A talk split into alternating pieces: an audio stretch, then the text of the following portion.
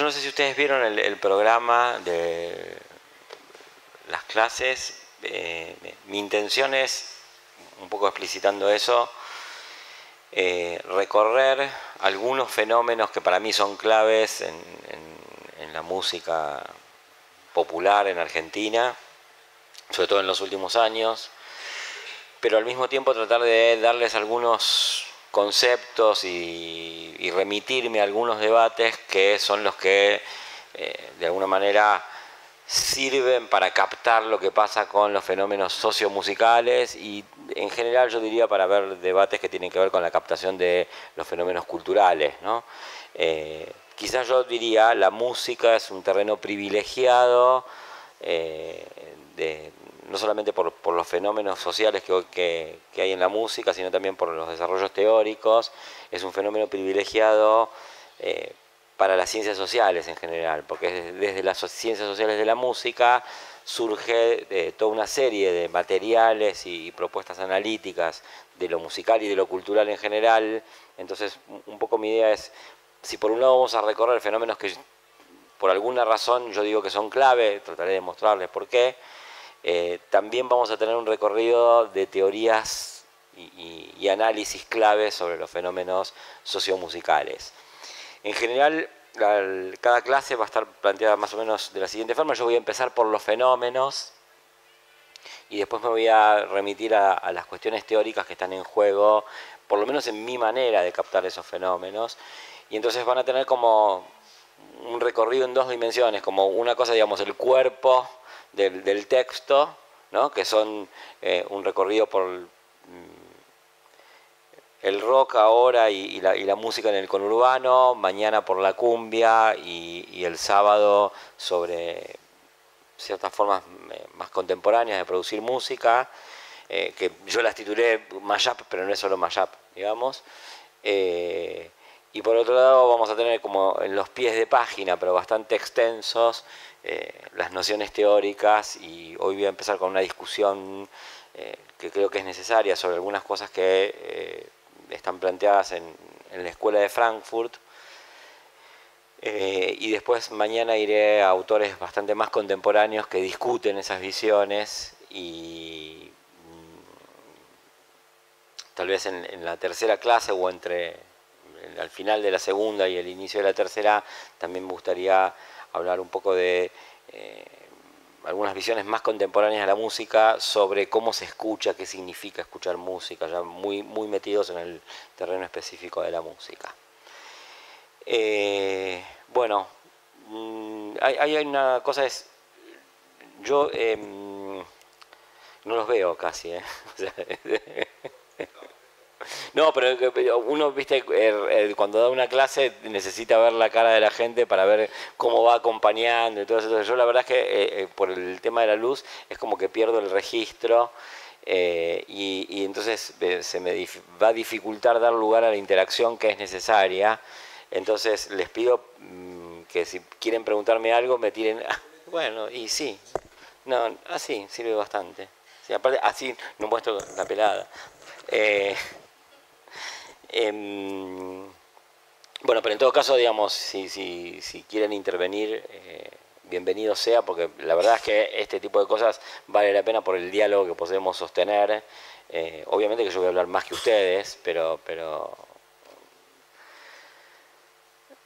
eh, digamos, una buena pregunta, incluso una buena discusión, incluso una buena contradicción son lo mejor que puede ocurrir. Bueno, eh, de lo primero que yo quería hablar eh, hoy era de algo que yo escribí hace bastante tiempo y que lo voy a tratar de ilustrar musicalmente en la medida que me sea posible. Yo le voy a pedir los temas a él para que me esté DJando la clase. Eh, tal vez cante yo alguna cosa mal, pero no importa porque lo, importante es lo que en, algunos casos son las letras. pero quería hacer un recorrido por algunos hitos del rock en la Argentina.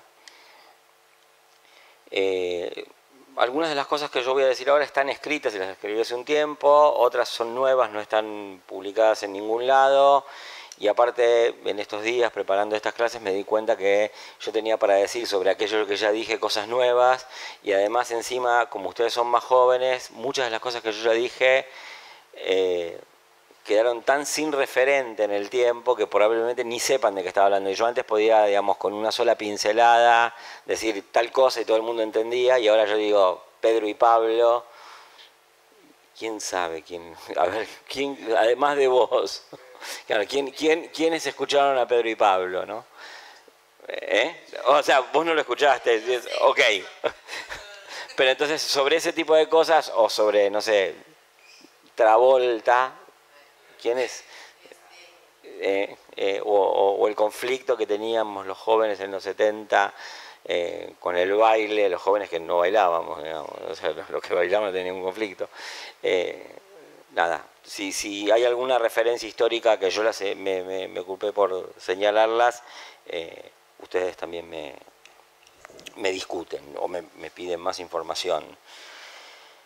Em, yo, digamos, hay, hay un comienzo del, rock y el argumento que voy a seguir ahora que tiene que ver con la apropiación del rock en los sectores populares y con apropiaciones que tienen que ver con el rap más contemporáneamente, también en los sectores populares, pensando en el Gran Buenos Aires. Yo no, no, no estoy en Santa Fe, no estoy en Rosario, sé que el fenómeno es, es, diferente, eh, pero digamos, hay una historia del rock que comienza instalando el rock no diría exclusivamente en las clases medias, pero muy fuertemente en las clases medias. Eh, sobre todo en su legitimación hasta cierto momento de la historia argentina, eh, aparece claramente como una música que tiene que ver con experiencias, con valores, con estéticas, con representaciones de las clases medias. Me estoy refiriendo si se quiere, a los años 60, a los años 70, eh, yo diría antes de la guerra de Malvinas, para poner un, hito histórico que es importante no solamente en la historia argentina, sino en, la del rock. Y en ese contexto les quiero marcar algunas características que no son musicales, sino yo diría ideológicas con las que aparece el rock en Argentina ese rock más vinculado a las clases medias. Eh, digamos, ya tomar como música, como estilo, como lugar de identidad al rock, era una actitud, si se quiere, culturalmente cosmopolita. Era conectarse con algo que venía de afuera y que era el sinónimo de la actualidad, aun cuando se decidiera darle eh, color local. Y, la, experiencia de darle color local al rock no empezó en, los 90 ni empezó en los 80. Eh, la, incorporación de ciertas voces, eh, en el sentido de ciertos vocablos, de ciertos instrumentos en el rock es inicial. Y si ustedes piensan, por ejemplo, eh, en un disco clave del rock nacional de esta época de los inicios, que es eh, la Biblia de Box Day. ¿no? Eh, eso ya también era un intento de darle color local, digamos, es, la Biblia de Box Day es paralelo o casi inmediatamente posterior a la misa criolla. ¿no? Pero aún así yo diría, estaba muy presente el gesto de internacionalizarse. ¿no? Es más, yo les diría algo que, digamos, que, en ese tiempo por ahí no, no, estaba tan claro y si uno va y ve cómo era la historia en ese momento, tal vez estuviese un poco más claro, que es, no estaba escrito que la música de los jóvenes de las grandes ciudades, y sobre todo de Buenos Aires, y sobre todo de Buenos Aires, eh, tal vez Rosario, un poco Córdoba, fuese a hacer el rock. En, esa misma época, eh, mañana vamos a hablar un poco de eso, pero estaba la cumbia. Y en ese momento la cumbia no era una música de sectores populares. Tranquilamente la cumbia podría haber tenido el destino de una especie de beat latino, ¿no? Eh, como, tuvo un destino de ese tipo la música popular brasileña en la, generación de Chico Huarque, Caetano Veloso, Gilberto Gil. Eh, fue una, adaptación ¿no? de, la, de la MPB al rock, pero no era directamente rock, y no era directamente rock porque se querían mantener música popular brasileña. Y, daban una disputa desde la música popular brasileña diciendo, bueno, nos rasgamos las vestiduras, nos ponemos en pelotas, nos rasgamos las voces y, chocamos con el rock, ese es el disco Tropicalia de Caetano Veloso. Pero aún así eso se mantenía dentro de la MPB y había sujetos muy extraños en la música popular brasileña como eh, yo no sé si ustedes escucharon alguna a Raúl Seixas. ¿Alguien lo oyó nombrar? ¿Quién? Oh. Eh, o a Rita Lee, o a, los mutantes, ¿no? que fueron tentativas en ese momento muy marginales de ser rock en Brasil. En cambio en Argentina lo que hubo sí fue rock, no fue hagamos folclore, tango rockeado dialogado con el rock. No. Esa va a ser nuestra música. Y hicieron algunos. Y digo, entonces, eh, eh, eso es lo que yo quiero marcar con ese gesto de cosmopolitanismo, aún con todas las tentativas de, de, color local y, explicándolas y, situándolas. La segunda eh, cuestión que yo quisiera recordarles o, traerles la noticia, porque ya, no sé, eh, los tiempos cambian, entonces son muy jóvenes, es que el, rock era la música de los tipos que estaban contra la rutina. ¿no? Y, aparte, digamos, como eso emergía en un movimiento juvenil y en un movimiento cultural que ponía en cuestión algo que a nosotros, digamos, me parece que nos parece un poco extraño, que es un mundo de pleno empleo, de satisfacciones eh, casi predigeridas y previsibles, donde digamos, el ideal de funcionalidad de la vida, de los objetos para la vida y, del arte en la vida, eh, lo regía todo, entonces había una especie de búsqueda de ruptura y de sorpresa. ¿no?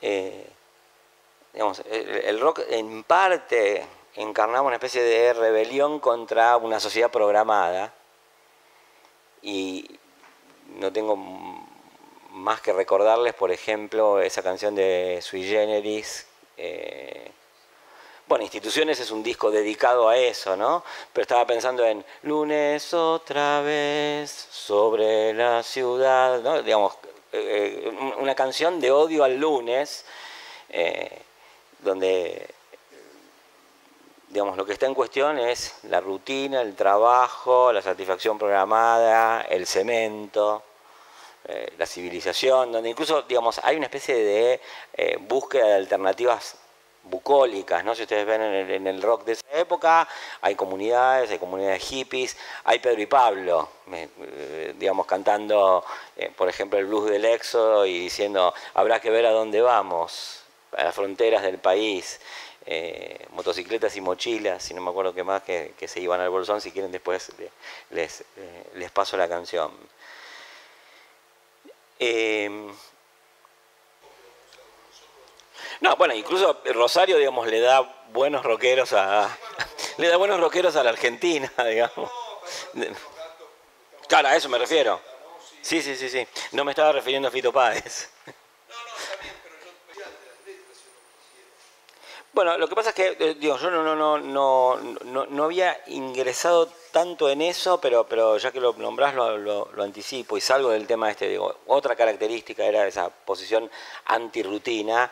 Y digo, sí, musicalmente hay una, una aproximación al beat, digamos, que no es solamente de esta vertiente de lo que se termina afirmando como rock nacional, porque lo que termina pasando es esto, que es lo que yo vengo describiendo es lo que se termina reconociendo y produciendo a sí mismo como rock nacional, mientras estos que vos nombrás, Billy Cafaro, pondría a Palito Ortega, pondría a Sandro, pondría, no sé, eh, algún momento de Juan y Juan, y, pondría cosas que están en el medio que ni se sabe si están en el medio o no. O sea, yo no sé si alguno escuchó, por ejemplo, a Roque Narvaja.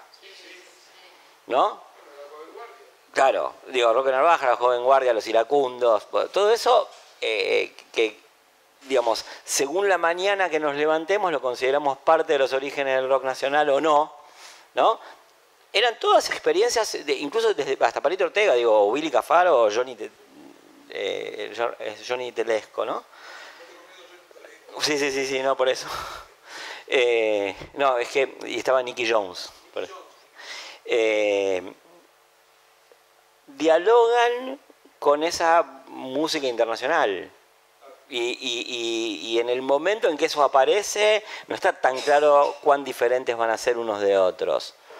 Eh, que eso después se llame música comercial, es una cosa que se hace ya desde el rock, que se separa de eso y dice que eso es comercial. Digo, en un momento se separa, porque después el rock recupera esos músicos y, lo tienen, digo, a ver, hoy a Charlie García haciendo un disco con Palito Ortega, cosa que uno en ese momento, en los 70, no se lo hubiera imaginado en su puta vida. Eh, tenemos el disco de homenaje a, Sandro de Divididos. Eso después de que León Gieco, en mitad de los 80, eh, 90, le dedica una canción tremenda en contra a, a Palito Ortega. Por eso digo, esos forman parte de unos orígenes, a veces reconocidos, a veces no, del rock nacional. Eh, yo, los daría por, parte de esos orígenes, donde se da esa separación entre lo comercial y no comercial, y por eso quedan en el medio, sin que se sepa muy bien por qué y cómo, cosas como la de Roque Narvaja, la Joven Guardia y todo aquello. Pero en todo caso, tomando todas estas posibilidades, cierto es que digamos, es eh, también una aproximación a la música internacionalmente vigente. ¿no? Eh, vuelvo al, ejemplo del contraste con Brasil, porque pasa una cosa muy parecida y al mismo tiempo muy diferente. Eh, Caetano Veloso, Chico Huarque, Gilberto Gil, empiezan en la misma época eh, en que hace algunas experiencias de, crecimiento de su público, Roberto Carlos.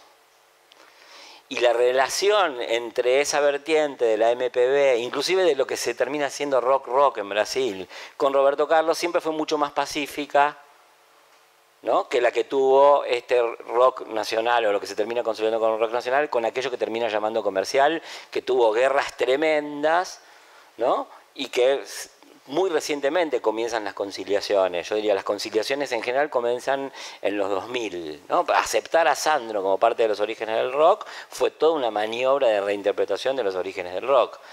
Ah, nosotros podemos hoy decir tranquilamente que Sandro es parte de los orígenes del rock. En los 80 alguien decía que Sandro era parte de los orígenes del rock y era muchísimo más discutible. Eh, entonces, por, eso un poco también, digamos, el relato puede separar una cosa de otra. Pero en todos casos yo diría, eh, hay una, aproximación a las marcas de la música eh, internacional. Em, ¿Les molestó esa comparación que hice con la música brasileña? ¿Les ayudaba en algo? No, porque también es, hay una cosa que, hay que ver, que, digamos, para entender cómo funciona Argentina, que Argentina funciona por guerras y rupturas, donde Brasil funciona por homenajes. ¿no? Entonces, en, el tango ocurre una cosa muy parecida, que es, eh, mientras la MPB brasileña innova a través del rock dentro del circuito de la MPB y Caetano Veloso pueden hacer cosas con las cosas que hacía Jobim, en, Argentina, eh, Piazzolla, para poder hacer lo que hizo, tuvo que romper con todo el tango y poder eh, pagar el costo de no ser considerado un autor de tango. Eh, entonces, digamos, hay algo de la estructura de los movimientos musicales en Argentina, como todo entre nosotros en general, que opera más por ruptura que por conciliación. ¿no?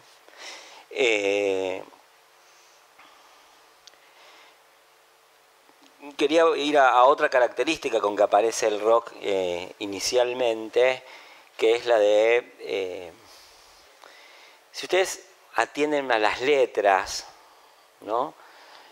Eh, las categorías de excluidos que había en el rock nacional. ¿Quiénes eran los que estaban excluidos y aquellos por los cuales el rock nacional se la jugaba, digamos? ¿no?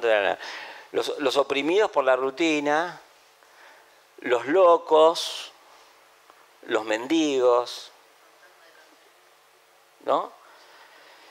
Eh, digamos, no hay una idea de, de, explotación de clase, de opresión nacional, más allá de que, por ejemplo, uno podría encontrar en algunas expresiones del rock, como por ejemplo arcoíris, una idea de que eh, Latinoamérica era el terreno de una nueva, eh, de un nuevo nacimiento de lo humano, ¿no? pero mucho más en una lógica que es muy parecida, y no es por casualidad, a la de la nueva era. ¿no? Mientras César Isela en esa época canta Salgo a caminar por la cintura cósmica del sur, y su cintura cósmica no tiene nada que ver con ninguna cosa cósmica de la nueva era, ¿no? dato geográfico, eh, Pensaba en una mujer de caderas muy grandes también, eh, por la cintura cósmica. Eh, pero digo, mientras eh, César Isela pensaba, decía eso, Arcoiris hablaba de Latinoamérica como una tierra de renacimiento espiritual. ¿no? Pero incluso, entonces quiero decirles, en, en, la reivindicación de alguna cosa que tuviera que ver con lo nacional, con lo regional, con lo identitario local, también era en, otra lógica de, más espiritual y también tenía que ver con las categorías de exclusión, ¿no? de los diferentes, digo, no había, casi no había referencias, no digo las clases sociales seguro, a la disidencia sexual, cosa que hoy para nosotros eh, sería casi inconcebible que no lo hubiera. ¿no? Y hasta podían ser, yo diría, referencias eh, hoy nosotros podemos decir eh, machistas, heteronormativas. Las referencias a la sexualidad en el rock de aquellos tiempos, eh, digo, Spinetta, que era el más elaborado poeta del, del, rock de las clases medias, el más porteño, el que compone Maribel se durmió, qué sé yo, compone una canción que es Me gusta ese tajo que ayer conocí. ¿no? por, por muchísimo menos a la cumbia villera le, hemos hecho juicio. Y nadie dijo hola y nadie por, por, por, por Spinetta. Eh, entonces los temas de la disidencia sexual más bien no aparecían en parte porque digamos el universo mental de ese rock era, era bastante más machista que lo que uno supone. Estoy pensando también en el blues del levante de Sui Generis. Eh, con esto aparte quería decir una cosa más que eh, y en parte lo dijiste vos, ya, que estamos, que es eh, el, rock nacional en ese movimiento de internacionalización del gusto, de apropiarse de otras musicalidades, de otros instrumentos, de, otras formas de hacer canción, eh, pone un énfasis muy fuerte en, el mensaje. Digamos, es, una música que se concibe a sí misma como, bueno, nosotros lo que hacemos es pensar. Por eso, aparte de la separación con lo comercial, aparece muy fuertemente, porque nosotros somos los tipos que tenemos algo para hacerte pensar. Eh, y, en eso va surgiendo esa otra característica del rock nacional que, eh, si ustedes lo hubieran visto en el momento, se hubieran espantado, que es la, ruptura y la oposición con el, con el baile. Eh, en algún momento en alguna revista de rock tipo Pelo, Expreso Imaginario, eh, un músico decía, eh, no quiero ver gente bailando, quiero ver un mar de cabezas moviéndose. Y, en esa época el, digamos, el sintagma corporal de todo lo que podía ser admitido como baile dentro del rock nacional era esto, ¿no? Un cabeceo que tampoco tenía que llegar a ser, digamos, el cabeceo enfático que uno podía ver en el heavy metal. ¿no? Eh, pero pero el, bailar el rock era una contradicción, aun cuando internacionalmente hubiera aparecido como, como música bailable. Eh, diría eso se agudiza muchísimo, eh, por eso citaba antes a, a Travolta, en la época de la dictadura, donde aparece como una oposición. Y si ustedes ven, por ejemplo, en YouTube, eh, eh, relatos de los 2000 sobre la dictadura de los 70, estoy pensando en un documental de Felipe Piña que, que vi el otro día, que yo no podía creer lo que estaba viendo, que Felipe Piña dice, bueno, y acá se ve a la juventud eh, en una actividad de dispersión y evasión y, de, casi de acuerdo con el imperialismo. No, no, no, esta última parte no es textual, pero digamos, eh, Piña cuando cuenta esto en los 2000 se está haciendo cargo de una de las voces que hablaba sobre el baile en los 70, que era la voz del rock, y que miraba el baile como eso, ¿no? Digamos, eh, era comercial, era sin mensaje y era evasivo. Les quería preguntar, porque, digamos, sobre esto a veces hay como muchos supuestos y, y yo cada vez creo que hay que desmontarlos más. ¿Alguien vio Fiebre del Sábado por la noche? ¿Y, vieron qué pasa en Fiebre del Sábado por la noche? los que no lo vieron, ¿alguien me puede decir en, cuatro o cinco palabras qué es lo que sabe, los que no la vieron, ¿eh? de Fiebre del Sábado por la noche? Puede ser que era sobre un tipo que no tiene una vida muy socialmente muy buena, muy feliz, por así decirlo, en el momento de la feliz cuando iba a la discoteca, o algo así, me solo era feliz cuando iba a la disco. Sí. sí. Sí. Sí. Está bien, no sé, es, un relato muy típico, pero que es buenísimo, o sea, prueba, estoy haciendo, comprobando mi hipótesis. Eh, ¿Y alguno que la vio, qué puede decir además de qué pasa en la película?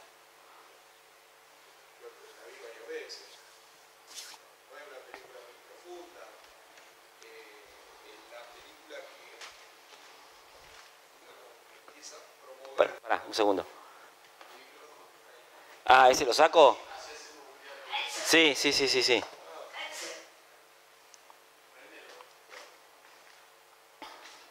Hola, hola. ¿Escucha? Sí. No, te decía que no, es una película muy, muy profunda. Él trabajaba en una pinturería, la escena inicial de él caminando con la lata con el tema principal, porque es la única vez que aparece Staying Alive, el famoso tema Staying Alive, aparece solo al en el inicio, él no baila con Staying Alive nunca. Staying Alive, un temón. Yo, era un rockero y me daba vergüenza decir que me gustaban los Bee Claro, a, mí me da vergüenza decir que no me gustaba, digamos, o que hice que no me gustara. a mí me volía, a mí Staying Alive me volvió la, me voló la cabeza, estos tipos cantando en falsete y con un eh, con ese riff Ah, increíble. Ah, ah, el, riff, de guitarra ese, fantástico. Bueno, pero no vamos a eso. El tipo eh, es un tipo muy simple, el tipo que trabaja en una pinturería y va a bailar a, este, creo que era Club 54, una de las discotecas más famosas de Nueva York. Hay una competencia de baile, típica película yankee. Él baila bien con la chica, pero le dan el era, era el banana de la, de la de la, de la reunión de la noche, que eso que hacen una competencia de baile y en la competencia de baile hay unos puertorriqueños que bailan mejor que él, pero como él era el banana, le dan el premio a él. Y él, pero él como es bueno y considera que ganan los puertorriqueños, le da el premio a los puertorriqueños. Después hay todo un tema de, hay historia, historias secundarias de él con la novia, pero, pero básicamente lo que instaló fue eso. Ese, en ese momento las discotecas neoyorquinas eran muy, muy, muy polentas y es lo que, eh, lo que promueve. ¿No? y, aquí pegó mucho, en plena dictadura, todo lo que era la, influencia del cine norteamericano multiplicado por el, por el momento fue, fue un boom, ¿no? Eh, yo, voy a decir todo lo contrario, eh, pero, no es contra vos, ¿no? Pero, eh, digamos, quiero, quiero rescatar esa película como una gran película y decir, alguien, esta se las voy a contar yo, no les voy a preguntar, hay una película que se llama Riff Raff de Ken Loach. Que Ken Loach es como si fuese, no sé, Thompson, que es como si fuese Gramsci, más novela, haciendo historia de la clase obrera inglesa en diversos periodos. En un momento agarra a los desocupados y a los jóvenes de los 90 y muestra la unión de los jóvenes desocupados y los jóvenes anarquistas punk y los pibes tirando, rompiendo todo. ¿No? Y, digamos, una, visión empática con las rebeliones eh, que son golpes de, mano en el tiempo, triunfos temporales de los sectores subalternos, porque no pueden triunfar estratégicamente. Lo que pueden hacer es mierda una calle, no pueden tomar el poder. es, lo que ve Ken Loach, pero digamos, no, no, no, les neguemos la posibilidad de tomar la calle. Y yo diría, eh, Fiebre del sábado por la noche es Riff Raff en los años 70. Y, y, es una visión que es como si fuera Thompson, como si fuese Gramsci, como si fuese Dickens más Marx, sobre las transformaciones de la clase obrera norteamericana. Eh, digamos, hay alguna razón por la cual nosotros no hemos visto eso, no es un desvío de lo que venía diciendo, al contrario, me va a servir para, para, para discutir lo que quiero discutir de la escuela de Frankfurt, que es, yo les propongo otra lectura sobre esa película, y, de paso, si hay es posible otra lectura, también nosotros veremos que nosotros nos convencemos sobre ciertas cosas, nosotros los alternativos, nosotros los contraculturales, eh, con la misma eficacia con que creemos que convence la industria cultural. Porque esta otra visión que yo les voy a dar de, de, fiebre del sábado por la noche, que al menos es posible, no digo que sea la única, hay que tenerla en cuenta y no aparece ese dato en, el, registro. Te lo, preguntaba a ustedes porque yo sé que no va a salir ese dato. Eh, digamos, la primera cosa, el personaje de Travolta es un hijo de la clase obrera en ruptura con la tradición de sus padres, es un rebelde padres italianos fachos. Tiene un hermano puto que iba a ser cura y se va de la iglesia y lo quieren matar. Y tiene amistades negras y uno se suicida y están en, uso de drogas, de drogas maravillosas. ¿No? es la primera vez que aparece éxtasis en el cine. Y es cierto, Tony Manero, que es el, el, bueno de Tony Manero, no es la novia.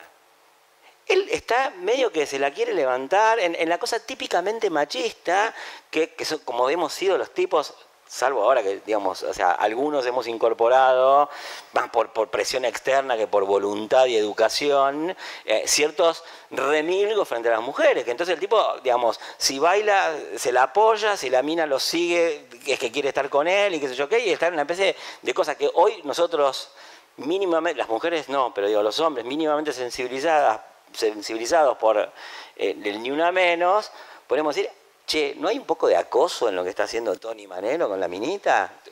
Capaz que sí. Y, Tony Manero, digamos, en esa cosa de autonomización de los padres, de experiencia dolorosísima del hermano que se echaba de la casa porque era homosexual y porque quería ser, iba, digo, pero quería no ser cura y, y que baile, que se engancha con la mina, hace un descubrimiento excepcional que es vos podés ser amigo de una mina. Podés bailar, irte a vivir con la mina y no cogértela. ¿No?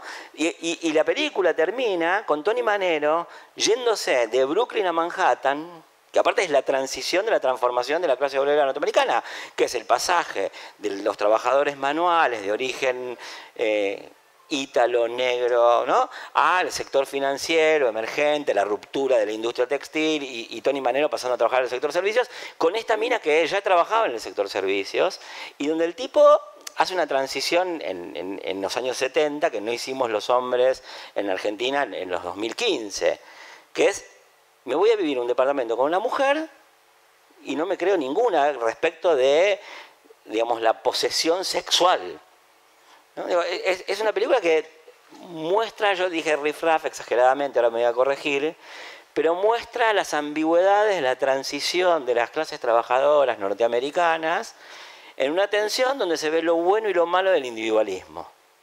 Porque, digamos, eh, no creer que las mujeres son parte de una propiedad eh, de un hombre es, parte del individualismo. Sin individualismo no habría feminismo no creer que un hijo de un carnicero tiene que ser carnicero es parte del individualismo. Todo eso va en consonancia con la ruptura del trabajo manual, la pérdida de empleos. Yo, sé, digamos, eso también es neoliberalismo. Pero, digamos, el, neoliberalismo no es solo individualismo malo. ¿No? Digo, para, decir una cosa, vuelvo entonces a donde venía. Es decir, el rock nacional se estructuró contra eso Porque nadie podía ver en el baile un mensaje. El mensaje solo se veía en las letras. ¿No? también era un contexto específico de recepción, la dictadura tal vez promovía eso para no promover otras cosas. Yo no estoy diciendo que todos los que piensan que eh, Fiebre del sábado por la noche era simplemente una película liviana, son los retardados mentales. Yo también pensé eso toda mi vida, hasta que un día en un avión aburrido vi la película y dije, ¿Qué? pero esto no es así. Claro, hay que, hay que verla de grande, pero es genial que a vos te llega el mismo relato que tiene él y vos no la viste. ¿no? Pero digo, el rock nacional de esa época se estructura contra esa versión de Fiebre del por la Noche. Que es una cosa impresionante, porque la, película decía totalmente otra cosa. Uno podría verla como, tal vez no, tan buena como Riff por los recursos fílmicos y qué sé yo, pero argumentalmente tiene esa, esa, eh, esa complejidad. Em, y tiene muchísimo mensaje. Y, aparte digo, la, música disco tenía un montón de cosas muy interesantes en tanto mensaje, por ejemplo, sobre el tema de, la sexualidad, que es un tema que recién nosotros contemporáneamente empezamos a, fijarnos porque empezamos a dar importancia y también podemos empezar a darnos cuenta que eh, me gusta ese tajo no era una, buena idea o no era un buen mensaje. Eh, bueno, quería decirles esto de los, de los inicios del rock. No quiero olvidarme por lo menos de dos datos eh, que también son importantes porque, digamos, tampoco era solo esto. Estoy pensando, el rock nacional, por ejemplo, para no pensar que era exclusivamente clases medias, tiene una implantación relativamente fuerte en algunas zonas de los sectores populares y uno piensa en, eh, en la deriva de Papo y en la deriva del, metal en Argentina estuvo más asentado en las clases populares. Si ustedes me preguntan por qué, no lo sé.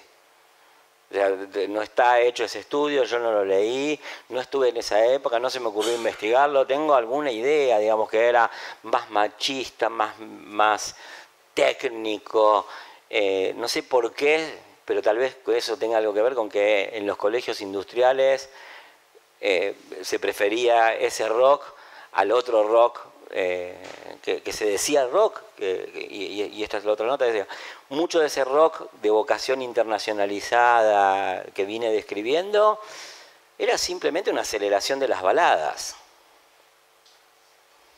¿no? Sui generis es eh, hasta, hasta el disco Instituciones, ¿no? El rock entra como excusa, como un divertimento, pero en general son baladitas, son cosas que se podrían haber cantado en cualquier iglesia católica.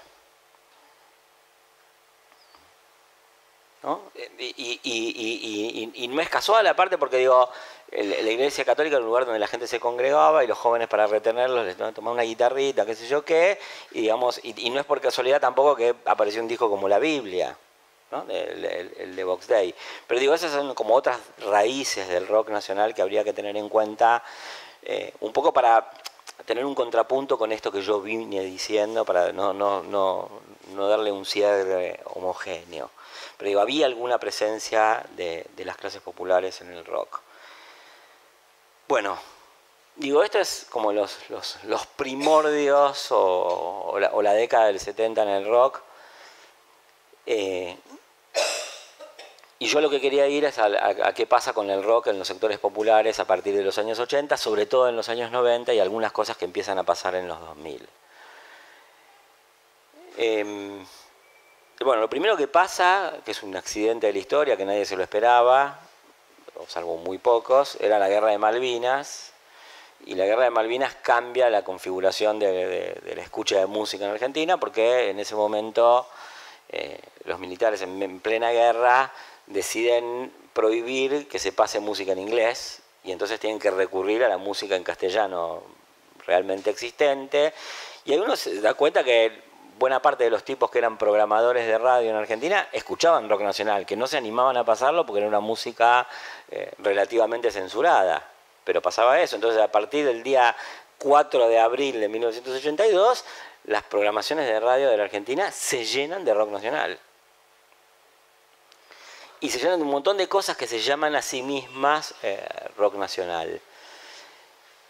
¿Ustedes reconocerían como parte del rock nacional y en, en un lugar muy importante a Sandra Mianovich?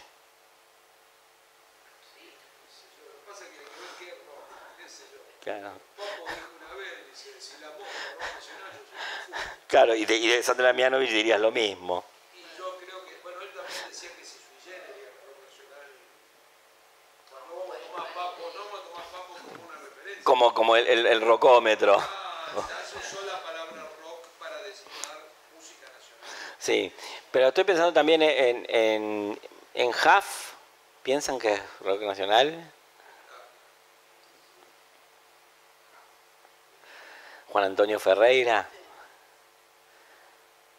¿O, o, qué les da más?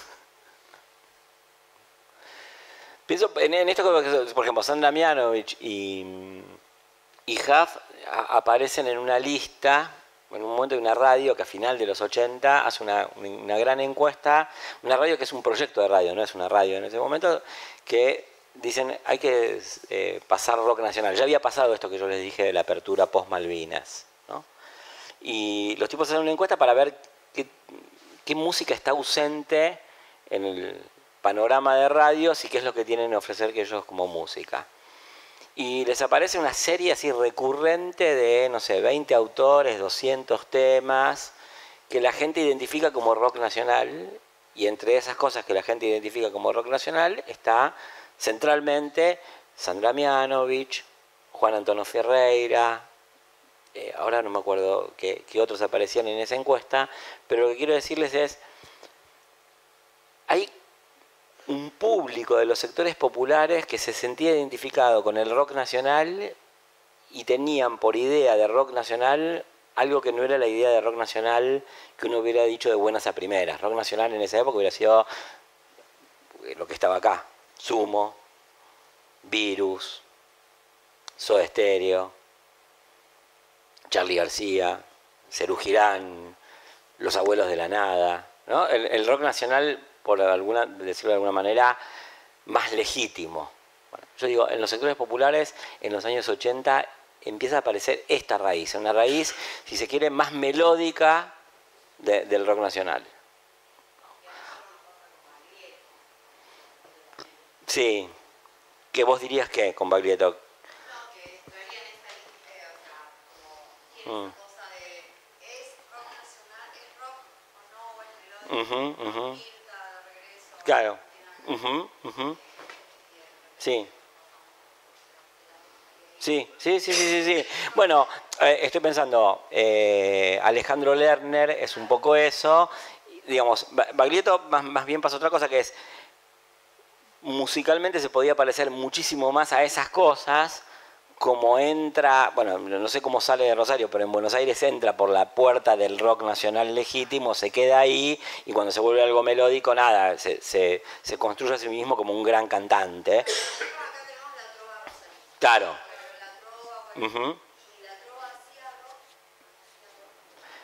Sí, pero no quedó del lado de estas grasadas.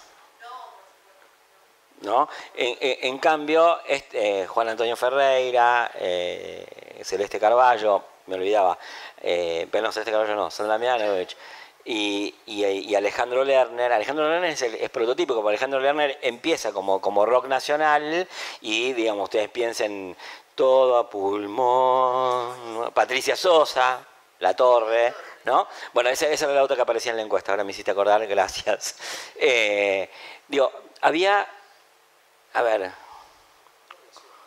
una sensibilidad en los sectores populares abierta a algo que se llamaba rock nacional y que no coincidía con lo que nosotros llamábamos rock nacional, digo nosotros, gente más vinculada a las clases medias. ¿no? Esa es como, como una primera cosa que yo tengo que decirles que pasa en los sectores populares con el rock. Yo, a ver, si quisiera poner un nombre rimbombante y sociológico a esto, hay una actividad de selección específica del conjunto del rock nacional en los sectores populares que selecciona una pauta de escucha totalmente diferente. Sobre el mismo universo, nosotros recortamos una cosa, ellos recortaron otra. En los colegios industriales se escuchaba metal, en el, público más afinado con las expectativas universitarias, aunque no fuera universitario, se escuchaba Soda Stereo, Virus, Charlie García, tal vez Los Redondos, y en el público de los sectores populares del conurbano bonaerense se escuchaba Juan Antonio Ferreira, La Torre, Alejandro Lerner, tardíamente Piero, digamos, el, Piero, el, Piero de los, el Piero de los 70 es recuperado en los 80. No, pero no es el de Manso y Tranquilo, es el, el Piero de, mi viejo, ¿no? Porque el, Piero de los, del fin de los... Perdón, del, Piero de los 80 es un Piero que no quiso nadie. ¿Eh? No, nadie, nadie, nadie lo quiso porque, digamos, porque el público eh, eh, estaba revolucionario y Piero había vuelto pacifista. Entonces, digamos, a Piero le tiraban con los hijos por la cabeza a la gente. Bueno, pero entonces hay una, primera cuestión que yo quería marcar que es, hay una actividad de selección sobre lo que produce la industria cultural que es diferente en los sectores populares en cuanto a que selecciona otros autores, otras voces, otras melodías, otro menú. ¿Eh? ¿Por qué? Eh, no, yo, pretendería ir respondiendo esto a lo largo del tiempo y, no, no, es una muy buena pregunta. Yo tengo algunas respuestas, confieso que no tengo todas las respuestas y en todo caso lo que te pediría es que eh, mantengas activa la pregunta todo el tiempo a ver si yo fui respondiendo algo de eso. Eh, está el cuento este del otro cielo de Cortázar, donde eh, ellos, los de clase media, se espantan de lo que la chica eh, de una clase popular escucha y baila como una grasada. ¿Por qué le gusta eso a ella y por qué al, al de clase media?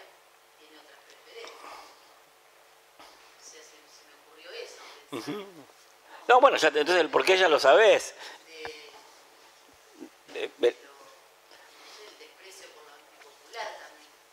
No, bueno, pero eso es, una cosa es cómo lo miramos nosotros, que es con desprecio, otra cosa es por qué se ejercía esa pauta de selección, por qué sobre el universo del rock. Yo tengo una hipótesis que te la voy a decir ahora, eh, hay que ver, más o menos funciona, pero después vamos a ver que se complejiza, es...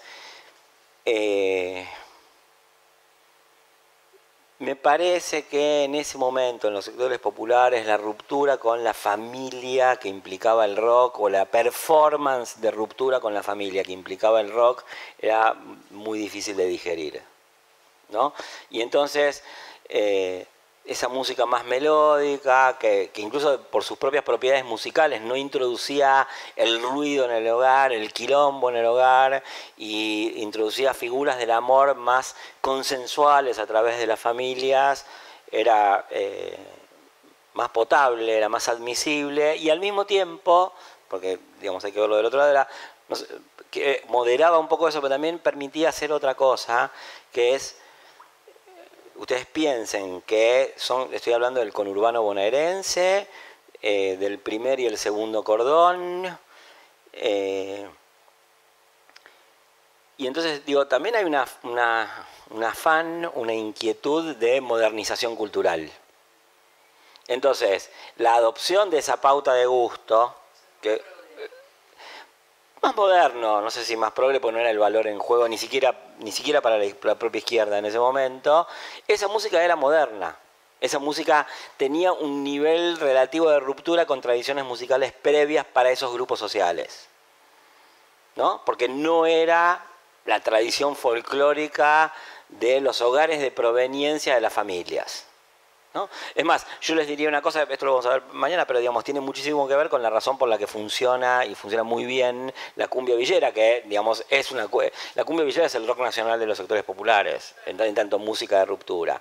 Pero digamos, eh, este, este está bien la pregunta, yo no, lo tenía del todo pensado, pero esa pauta musical tiene que ver para mí con esa doble operación de conciliar con ideales familiares presentes en, en ese momento en los sectores populares, pero al mismo tiempo de innovar un poco en, el gusto musical. Em, le, hago una, pequeña aclaración. Yo sé, me estoy refiriendo al, Gran Buenos Aires, ustedes son de Rosario, somos un país de mierda. ¿no? Digamos, eh, en, en, el sentido este que es, digamos, los hombres de este país somos unos hombres de mierda que, hemos sido, digamos, eh, muy mal acostumbrados en cuestiones de, la relación con las mujeres. Y aparte somos un país de mierda, eh, digamos, eh, donde cualquier cosa que uno habla de Buenos Aires cree que está hablando de Argentina y circula por la Argentina hablando de Buenos Aires como si hablara de Argentina. Yo me doy cuenta y no, puedo hacer más que subrayarlo, no puedo... No, Pero nosotros no sabemos que en Rosario, qué se escuchaba en ese momento. No sé, no sé, no, no eso es se escuchaba eso, pero pero no sé si ah, dejen, dejémonos la duda. Escúchenme este relato, yo prefiero que lo escuchen como una cosa asumidamente de Buenos Aires. Era de acá.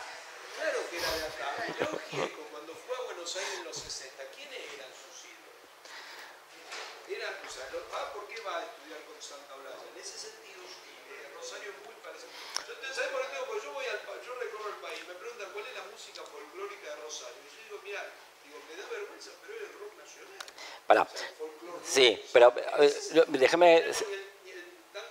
Te voy a decir, déjame dos cosas, un gesto de autoritarismo y uno de demagogia, que viene a ser lo mismo, pero son dos gestos. Yo te voy a contar una cosa. Yo me crié, para, para, para emoción de ustedes, en la villa donde estaba eh, el frigorífico Swift de Rosario, en Grandoli. Yo vivía ahí. Bueno, ahí no se escuchaba eso. Yo vivía en los 60 ahí y no se escuchaba eso. O sea, lo que pasa es que nosotros no sabemos, el gesto de autoritarismo es, el, gesto de autoritarismo es, paremos un poco, dejen denme aire, pero está bien haber eh, hecho saltar ese debate, y el gesto de demagogia es decirle, yo estaba ahí y te puedo asegurar que, que no era así.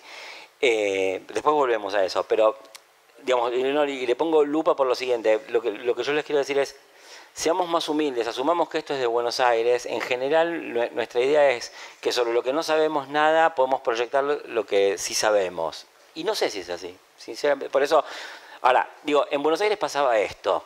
En el Gran Buenos Aires los sectores populares se modernizaban en su consumo cultural a través de un rock que la mayor parte del público de rock de clase media no reconocería como rock. Decían, elegimos esto, ¿cómo lo llamás? Rock.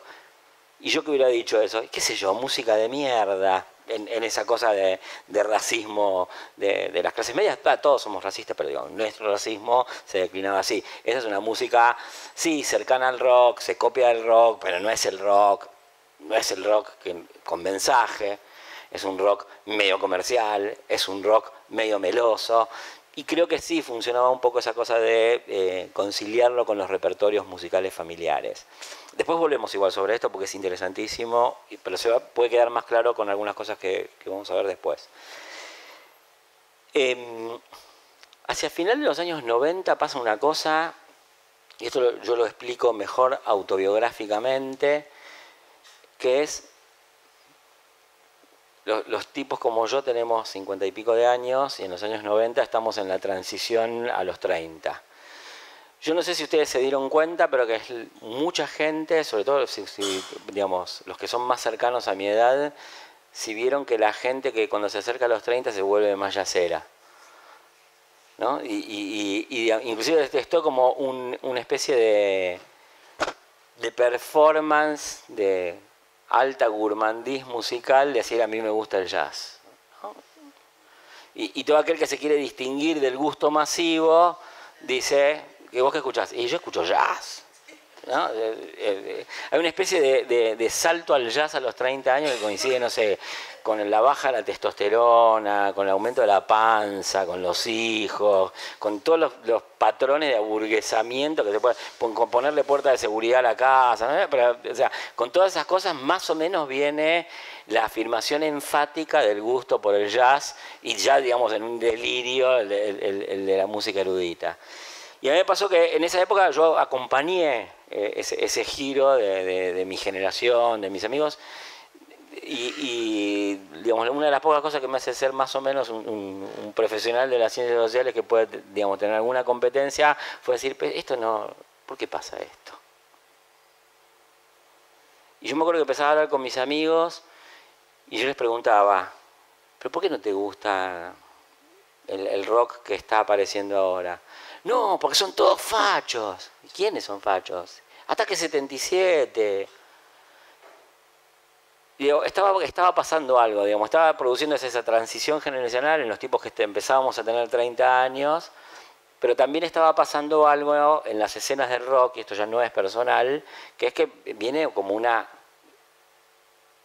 otra, yo no iba a decir tercera, cuarta, no sé, quinta camada de músicos de rock nacional que vienen después de Charlie García, vienen después de, incluso después de Los Redondos, después de Spinetta, después de Virus, ¿no? Aparecen los fabulosos Cadillacs, aparecen Ataque 77, Los Piojos, Los Decadentes, la Versuit. Bueno, ustedes eh, saben casi tanto como yo o más que yo qué universo aparece, ¿no? Y la otra cosa que aparece con ese universo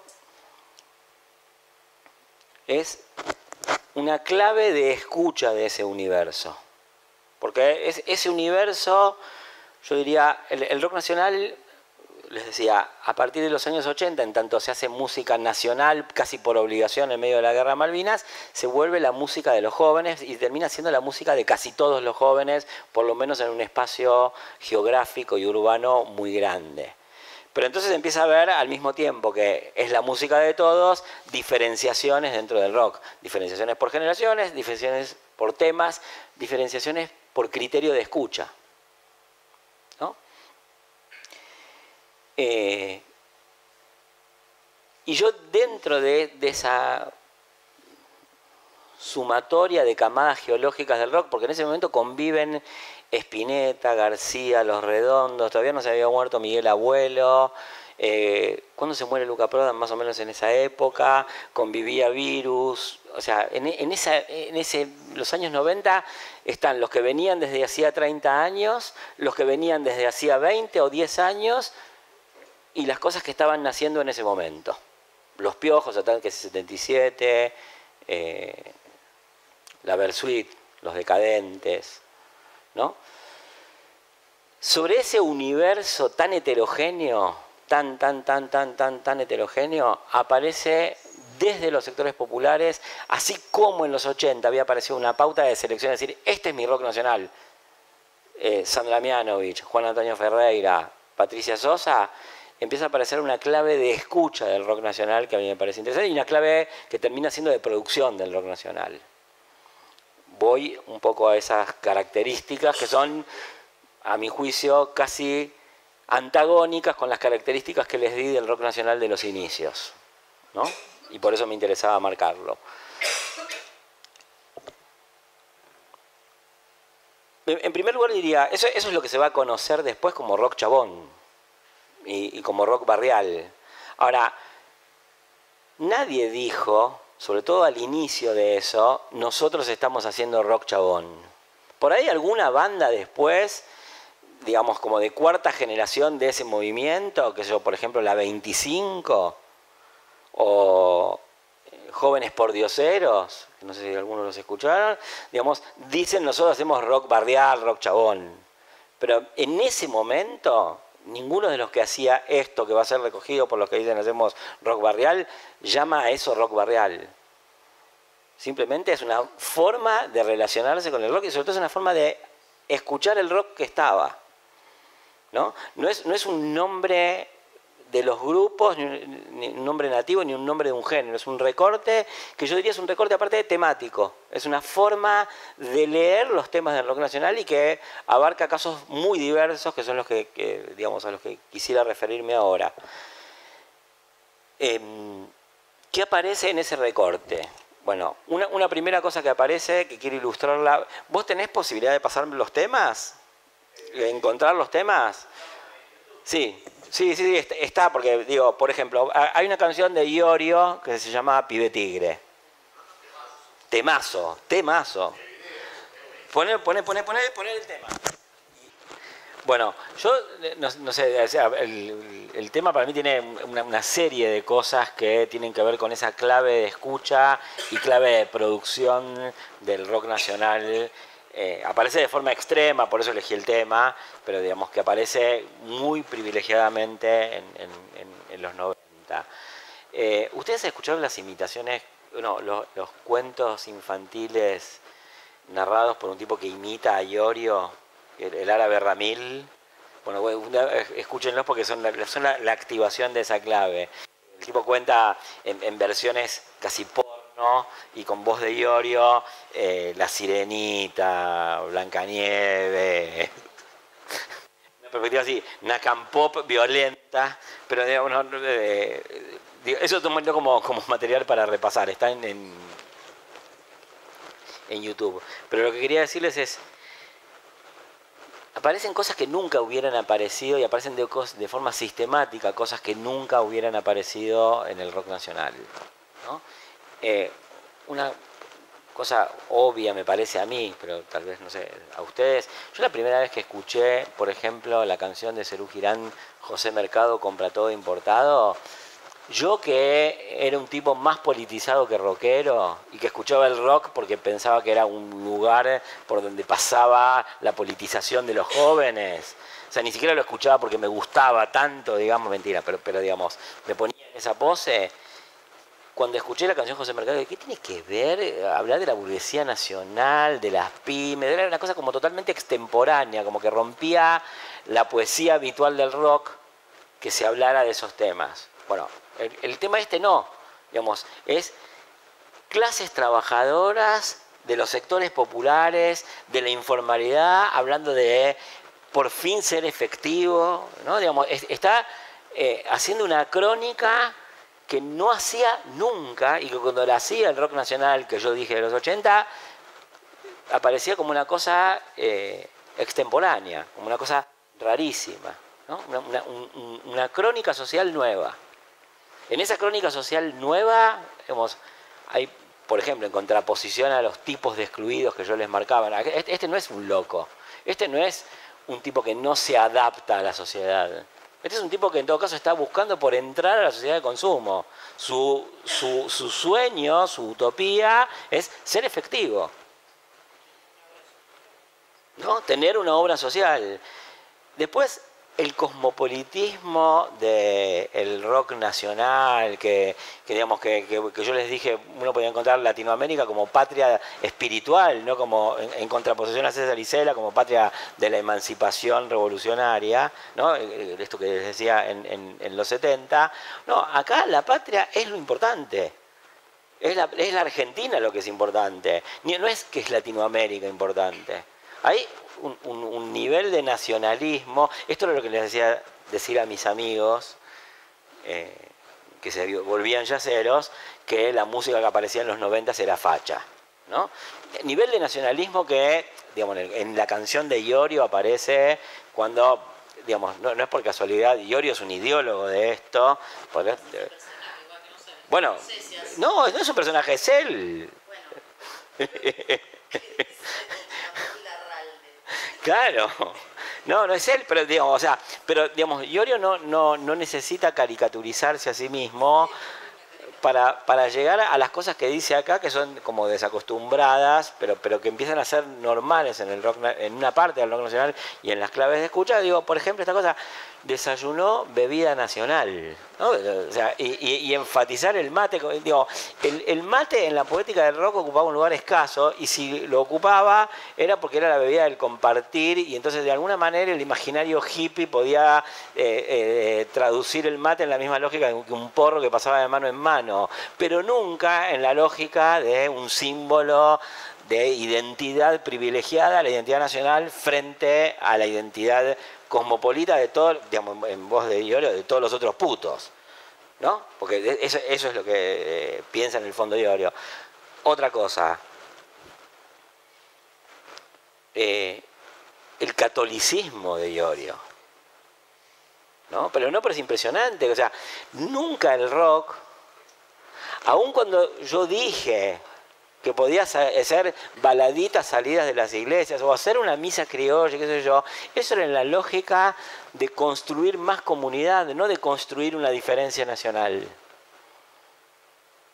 ¿No? Y Iorio, digo, Iorio es extremo, pero esas notas de nacionalismo del patrón extranjero, del pibe que desayuna nacional, del pibe que es cristiano, que rezó, se acuesta y reza, ¿no? Bueno, ese elemento de nacionalismo va a estar de nuevo presente en varias canciones, digamos, que son hijas de esa nueva forma de escuchar y producir el rock nacional. ¿no? Ustedes piensen en... Eh, ustedes escucharon a dos minutos. Bueno, en dos minutos hay una canción que es casi una crítica al exilio económico. ¿No? Como que se van, buscan ventaja, pero ¿cómo estás ahí? Dejar la patria, qué sé yo qué. Y ustedes piensan en la contraposición de eso, entre eso y León Gieco eh, cantando la tristeza por el exilio. ¿no? no tiene absolutamente nada que ver el, tipo de énfasis que hay en el valor de lo nacional en cosas que ya no son solamente Iorio, sino también les agrego, por ejemplo, dos minutos. Eh, insisto, esto no es una cosa de género, digamos. Esto, esto Iorio es metal, metal nacionalizado. Eh, dos minutos no es metal, es punk es punk argentinizado. Pero, digo, incluso, por ejemplo, bandas como los fabulosos Cadillacs, antes de hiperinternacionalizarse en Latinoamérica, llaman la atención sobre rasgos hiperlocales. Piensen en una canción como Matador. ¿No? Donde una figura de los barrios porteños. Eh, Sí. Después te iba a pedir un poco la letra de Matador, pero por, otra cosa. Eh, bueno, digo, es, un, es un rock que es, creo haberlo más o menos ilustrado, argentinista. Digamos, es, frente al cosmopolitismo histórico del rock, este se vuelve argentinista. Es un rock que yo diría que eh, de alguna manera se vuelve suburbial. ¿no? Eh, digamos, si la patria es importante, la patria chica es lo más importante. Entonces aparece permanentemente la glorificación de las esquinas, la cerveza, el barrio. ya no es, eh, digamos, por ejemplo, Manal cantando Avenida Rivadavia, ¿no? que igual es la mirada de un tipo del suburbio asombrado por la ciudad, sino que es un tipo del suburbio que repudia la ciudad. Jesús de la Ferrere. Sí, sí, sí, sí, sí, sí. Bueno, es que Capusotto, digamos, tiene una, capacidad de, pescar los distintos momentos del rock y, desmontarlos que es impresionante. Para mí hay una cosa que es, un gran ejemplo. Después yo quiero volver a este caso en especial, en parte porque me dijo Adriano que querían hablar de esto, pero, pero en parte porque también me interesa a mí, que es el caso de los redondos. ¿no? O sea, los redondos empieza como una banda que es una banda que ingresa plenamente a este canon de escucha, que no produce necesariamente para este canon de escucha que es más nacionalista, que es más suburbial, pero que es captada en esa lógica. Los redondos empiezan como una banda clásica de lo clásico del rock nacional, hipismo, comunidad, rock, cuestionamiento de los valores tradicionales, eso, eso es los redondos y las formaciones antecesoras, los redondos vienen desde el 68 creo. ¿Eh? Sí, sí, sí, sí, por eso, por eso vienen de, o sea, los lazos originarios que están en, el seno del, dínamo de los redondos vienen del 68. Eh, conversan con parte del grupo de la comunidad de Pedro y Pablo, la cofradía de la Flor Solar, bla, bla, bla.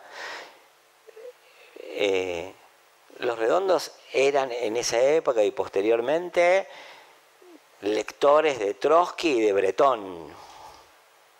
Yo, que no fui público temprano de Los Redondos, recuerdo haber ido en el año 83 a un recital de Los Redondos en ese momento en el Parque Lesá, Capital Federal, donde Los Redondos aparte eran en ruptura con todas las tradiciones de todo, incluso las del rock nacional, llevaron minas que bailaban.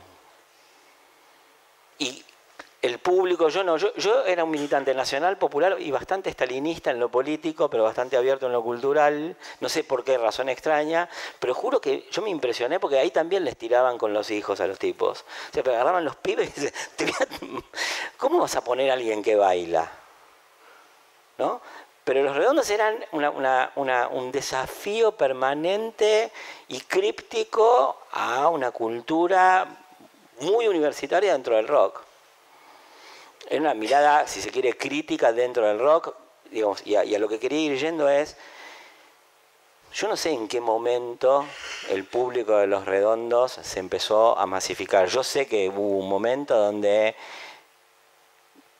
las chicas con las que yo salía se empezaron a quejar que los negros les tocaban el culo. Eso es lo que yo puedo dar como testimonio de que se empieza a masificar y de que digamos, algo raro empezaba a pasar ahí y que eh, los redondos cantaban todo preso es político y eso era una, forma de ser vacuniniano y, anarquista, pero el público que iba ahí iba porque tenía un, hermano preso porque había afanado un banco. O, por hurto, digamos, ¿no? había hecho una cosa tan estrambótica como afanar un banco. Eh, y en ese contexto empieza a pasar que una letra de los redondos, que es a brillar mi amor, que es como una lectura crítica del Star System del rock, vamos a bailar el rock del, rock del rico al Luna Park, comienza a ser interpretada como digamos, una reivindicación del barrio.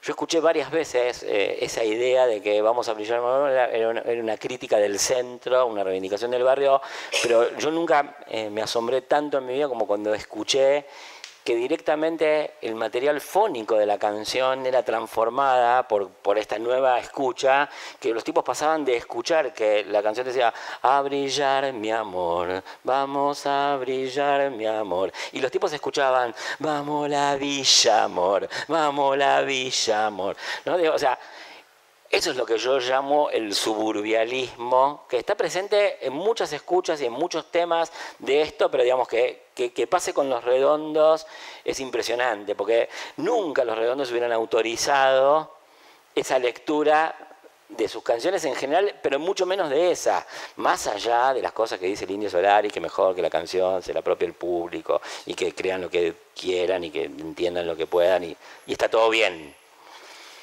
¿No? Eh, e, ese rock, yo le estoy dando distintos casos, o sea, estoy diciéndole notas de ese rock que se vuelve nacionalista, que se vuelve suburbial y que aparecen distintas bandas que aparecen a partir de los 90 o que aparecen en la escucha de bandas que venían de antes de los 90. ¿no? Ese es un poco el argumento. La otra característica que está muy presente, por eso elegí ese tema que condensa todo, que es el de, el de Iorio. Es un rock que, eh, si es revolucionario, es revolucionario de una forma muy distinta a la que era revolucionario el rock de los 70. No está contra la rutina, al contrario, quiere una rutina. Estos tipos no quieren eh, que se termine el mundo del empleo, de las satisfacciones predigeridas y programadas, sino más bien que están cansados de estar a la intemperie, en la contingencia y en la sorpresa. Quieren entrar al mundo del empleo. Mientras las protestas de los 70 tenían que ver con, en parte, sobre todo las protestas juveniles, en tanto protestas puramente juveniles, no digo de clases, tenían que ver con cuestionar una sociedad homogeneizadora, y querer salirse de esa sociedad, lo que estos tipos piden en tanto revolucionarios es que vuelvan las fábricas, queremos entrar de nuevo a la sociedad.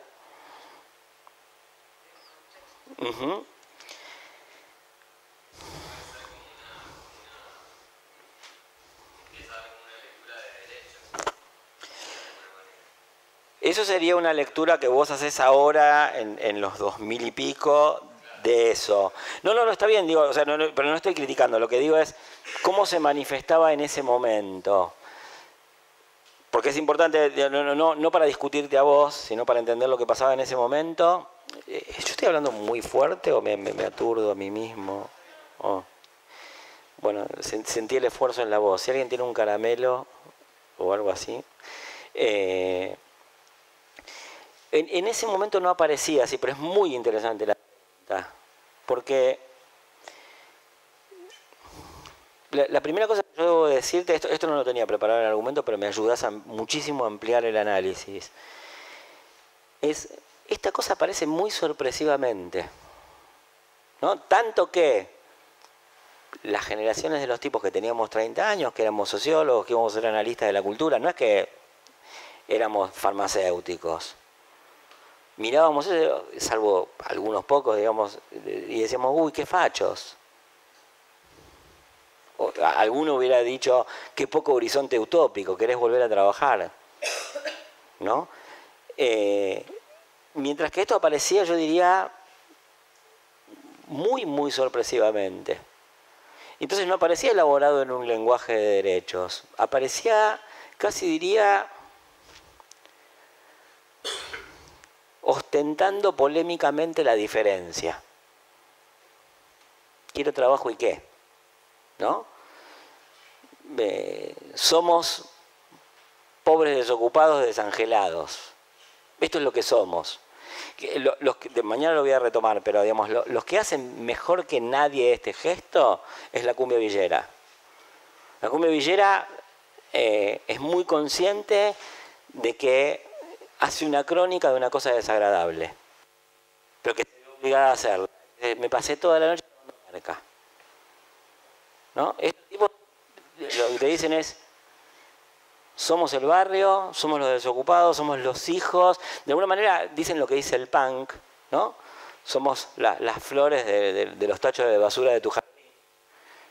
Pero sin haber pasado por la lectura necesariamente del punk y decir, ah, la crítica de la sociedad se hace así, del punk transmitido a la Argentina, porque el punk en, Inglaterra tal vez era lo mismo que esto. ¿No? O sea, una cosa del punk como ideología que viajó a Argentina, que aparte en Argentina el, punk entra por las clases medias altas como gran novedad, y otra cosa del punk como cosa de la clase trabajadora en Inglaterra. Pero lo que hacen estos hijos de las clases trabajadoras es decir, eh, yo no voy a cantar por la, contra la rutina. Yo voy a cantar porque quiero una rutina, quiero una fábrica, quiero una explotación, quiero ser empleado, quiero que me expriman y me extraigan plusvalía de alguna manera, ¿no? Tampoco es, tan elaborado.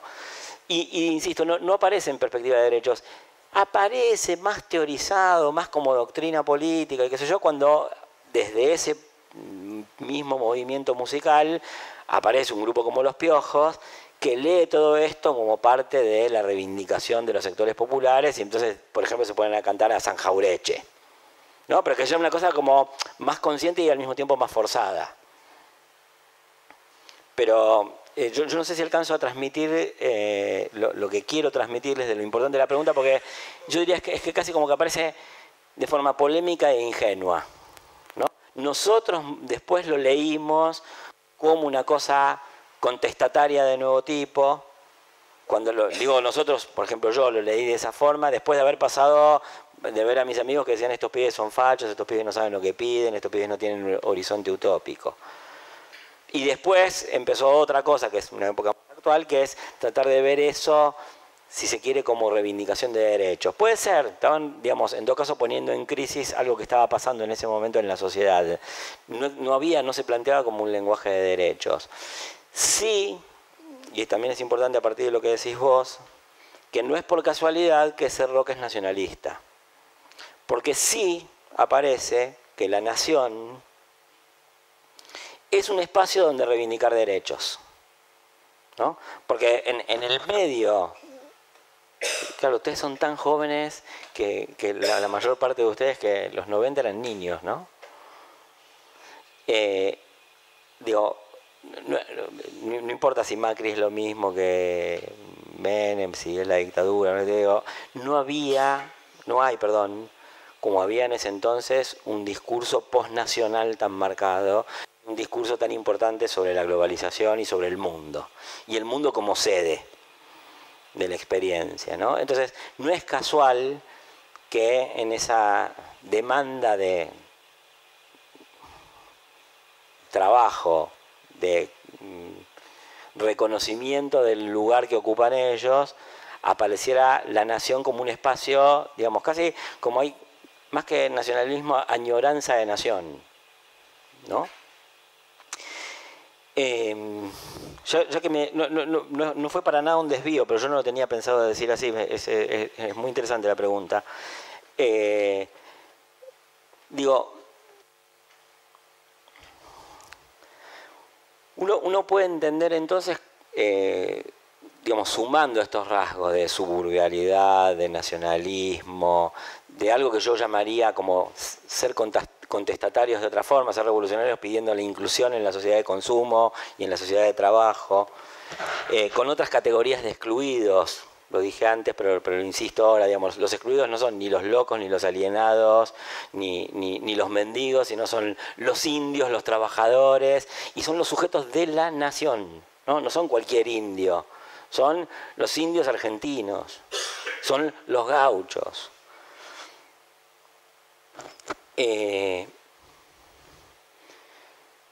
eh, dicho todo eso, uno puede decir entonces una cosa más que pasa con ese rock nacional y que, espero que, digamos, que, hayamos llegado a esto con el suficiente fundamento, que es que si uno mira las cosas en perspectiva, y por eso sigue siendo importante tu pregunta, es lo que pasa con los jóvenes y la música. En un momento que es más o menos el 95, anticipa buena parte de lo que va a pasar con las protestas sociales de los 2000. ¿no? El contenido de esa escucha por un lado y de esa producción es más o menos anticipatorio de las protestas. ¿no? Lo cual tiene muchísimo que ver con una cosa que yo quiero que discutamos después, que son las relaciones entre música y sociedad. Pero, digamos, antes de hacerles una teoría sobre las relaciones entre música y sociedad, preferí llegar por este camino, que es, bueno, fíjense si no es importante uno podía eh, ver, prefigurarse lo que iba a aparecer en la crisis de 2000 y 2001, perdón, de 2001, ¿no? Y, quizás buena parte de lo que fue la salida de los 2000, del, 2001, en lo que pasaba con la música en los jóvenes en, en los 90, ya en el 95. Yo les diría inclusive buena parte de las reacciones contra esa música, por ejemplo la que expresaban mis amigos que decían que todos estos pibes eran fachos, también expresa las reacciones que van a tener, anticipa las reacciones que van a tener otros actores políticos contra esa salida que es la de, la, de los 2000. El amigo que decía que eran fachos, yo, creo que ustedes lo van a conocer, eh, no, no lo voy a decir porque esto después va a salir en público, así que no. Eh, después, después en privado les digo. Eh, no, me acordé. Mm. Quería, ah, bueno, pero no está, después voy a la, canción Matador, pero digamos, quería subrayar entonces este punto, que es el escuche de la producción de música hacia los 90, que abarca nuevos grupos y antiguos grupos alrededor de ciertos temas, diría que, condensa y anticipa las propiedades que la social en los años 2000. Quería decir algo más sobre esto, em, que es, esto en algún momento se instauró como pauta de producción, todo el mundo quiso hacer rock barrial. El rock barrial fue lo suficientemente legítimo como para generar, por un lado, una especie de linaje de bandas de rock que se parecían a esto y lo iban imitando, si se quiere, degradadamente. Jóvenes por Dioseros, La 25, eh, hasta cierto punto Pierre. Es como que en los 2000 o en el final de los 90 empiezan a imitar este estilo. Yo diría que le agregan una cosa musicalmente eh, muy marcadamente Stone, yo no sé exactamente por qué ocurre esto, como no sabía lo, otro tanto, pero les puedo arriesgar una hipótesis. En algún momento Mick Jagger eh, quería que alguien hiciera un estudio sociológico, yo me, hubiera encantado hacer eso, de por qué ellos eran tan populares en la Argentina. De, qué es lo que pasaba que iba tanta gente tan fanáticamente a, ver a los Stones. Yo no, tengo, no, conozco a nadie que haya investigado, pero no tengo la respuesta. Puedo tener alguna hipótesis. Eh, los primeros recitales de los Stones en la época de los 90 combinaron un grupo muy heterogéneo de público, grupo de, clase media y media alta, que conocían a los Stones de toda la vida y que eran más bien chetos y que iban a, escuchar lo que se escuchaba en el mundo y se incorporaban a un tour mundial de los Stones y hacían parte de una fiesta global. Esos estaban. Y había jóvenes en los sectores populares que ingresaban a la identificación con los Stones, yo no sé si por el lado del quilombo, en el sentido de que era una cosa que era vista como contraposición sobre todo porque, digamos, en, la oposición y en el binarismo Stones-Beatles, los, los Stones eran disonantes, inarmónicos, desprolijos, satánicos, no sé, digamos, es, una oposición eh, ficticia, digamos, pero, pero, pero que funcionó en, la, en, la, construcción de gustos musicales, y en parte porque viejas raíces populares del rock en Argentina eran Stones, y, los, los rockeros más metaleros, que eran los que estaban implantados en los sectores populares, como dije al inicio, en parte se reconocían a sí mismos como Stones. Las categorías de división de los jóvenes en los años 70 eran chetos, Stones y rockeros. Y grasas, pero nadie asumía esa grasa. ¿no?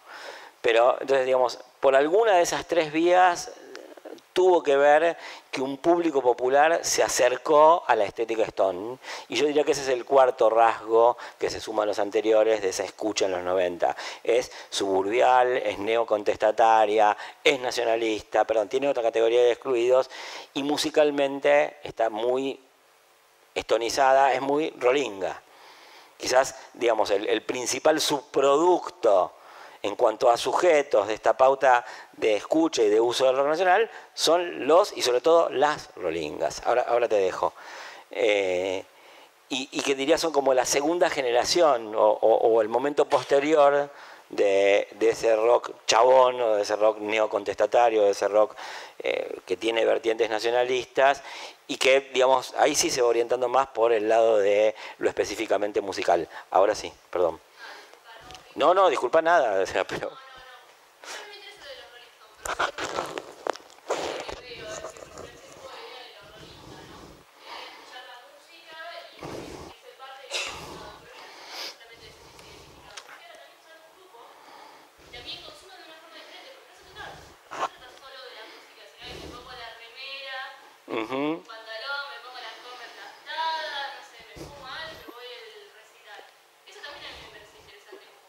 Sí, sí, sí, sí, sí, sí.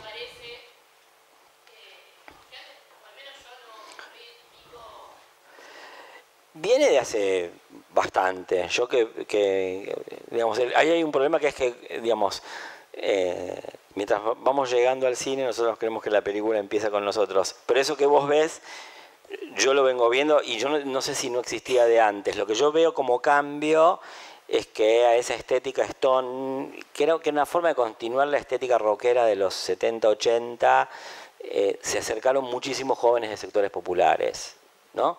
Eh, por lo menos, digamos, con, fenotipos, usos, modos de hablar propios del conurbano bonaerense de los 90. Eh, pero sí, lo que sí te, digo, tenés razón es eh, no era solamente la música que se escuchaba, sino que, digamos, eh, era, una forma, era, digamos, una forma de producción del cuerpo de cada uno de ellos, una forma de organización de cada uno de ellos y una forma de eh, organizar el evento. Y eso es importantísimo. Ahí quería ir otra cosa, que es Esto, digamos, pasa con este rock de los 90-2000, y también es una contraposición con el viejo rock nacional. Eh,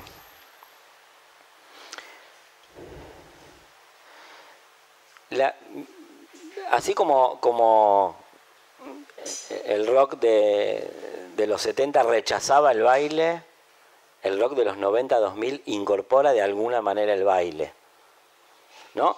No, no incorpora la disco. Si ustedes qué sé yo, escuchan cómo cantan los piojos sobre la disco, eh, hay una crítica a, la disco, pero, pero bailar se baila. Se va, hay pogo, hay murga, en, distintas... Hay baile, rolinga, hay baile. ¿No? Ya, digamos, se acabó la oposición mensaje-baile. Hay, en todo caso, una atribución de sentido al baile muy importante. Piénsenlo sobre todo, volviendo de nuevo, a los redondos. En los redondos aparece la idea de la misa ricotera. Y lo mismo pasa con, digamos, no, no, no la idea de misa, pero sí la idea de que hay un ritual específico. Y eso es tan importante como la música en el caso de la renga. Entonces, digamos, eh, es importante sobre lo que llamas la atención porque yo diría que se transforma también la categoría de evento en el que se consume la música. ¿No? Eh, los, o sea, yo diría, en principio, la música siempre es el evento en que se consume la música. La música no está desligada del evento. Nunca. Yo diría, casi no hay música que no esté signada por un espacio. Es más, buena parte de los estilos musicales, en general, de los que todos que tuvo la industria cultural, estaban vinculados a una idea de cómo era el espacio. ¿no? Eh, y esto tiene que ver con una cuestión incluso hasta técnica, que es todo depende del alcance de los equipos de sonido. Y entonces una cosa era el tango de grandes orquestas que tenía que hacer bailar a 200 en una manzana, pues tenía 700 bandoneones en la fila, y otra cosa es cuando hay un sound system. ¿no? O sea que, digamos, siempre está ligado al, lugar y al evento.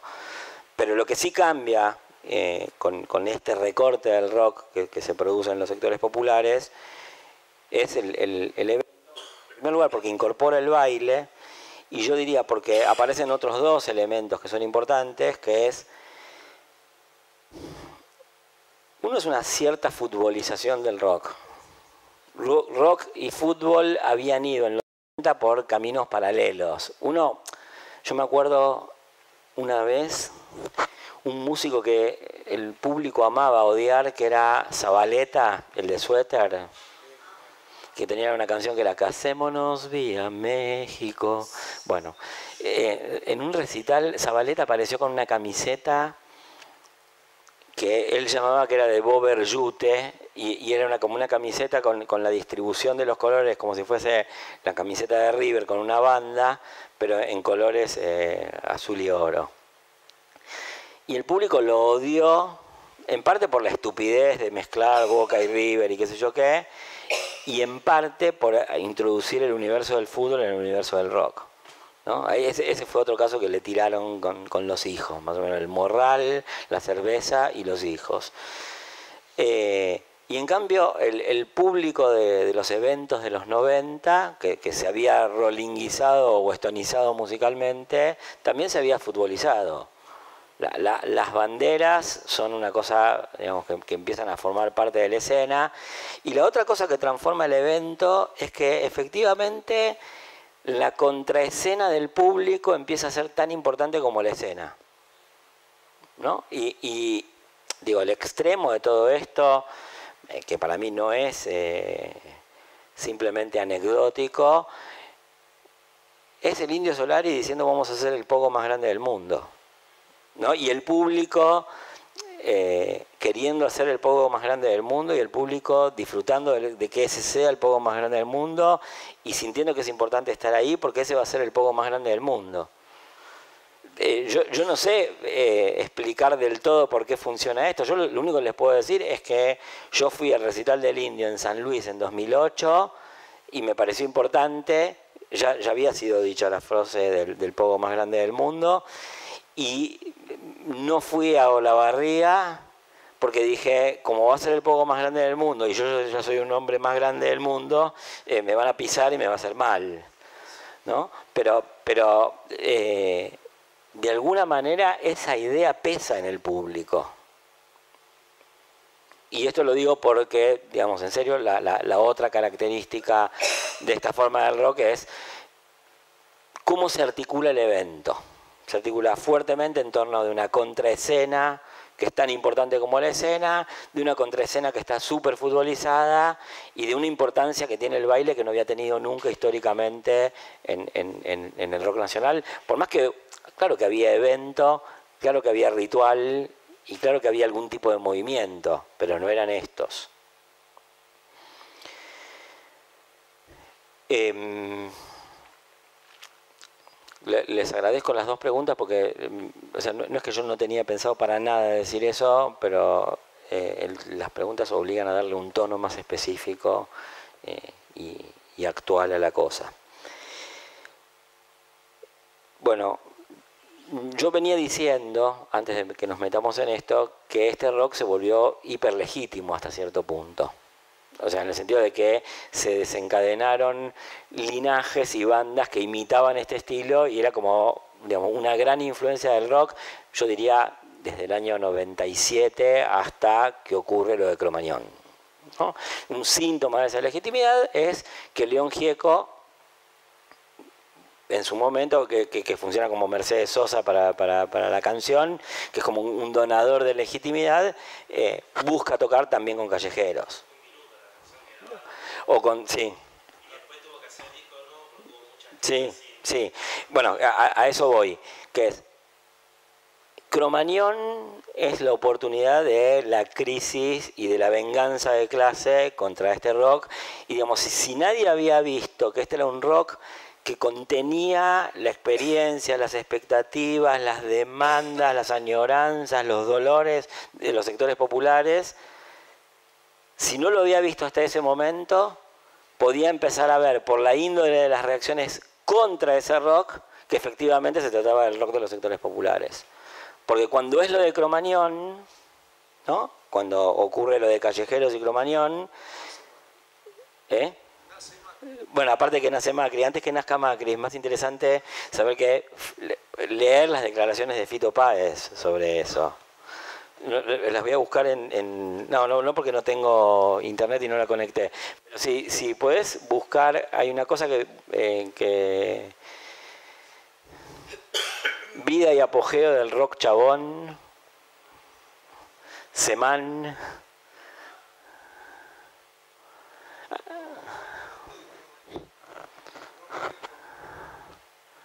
No, no, pero pone eh, vida, apogeo, apogeo. Y ahí está, mira. Ese. A ver si está. No, pues estaría bueno encontrar la cita textual.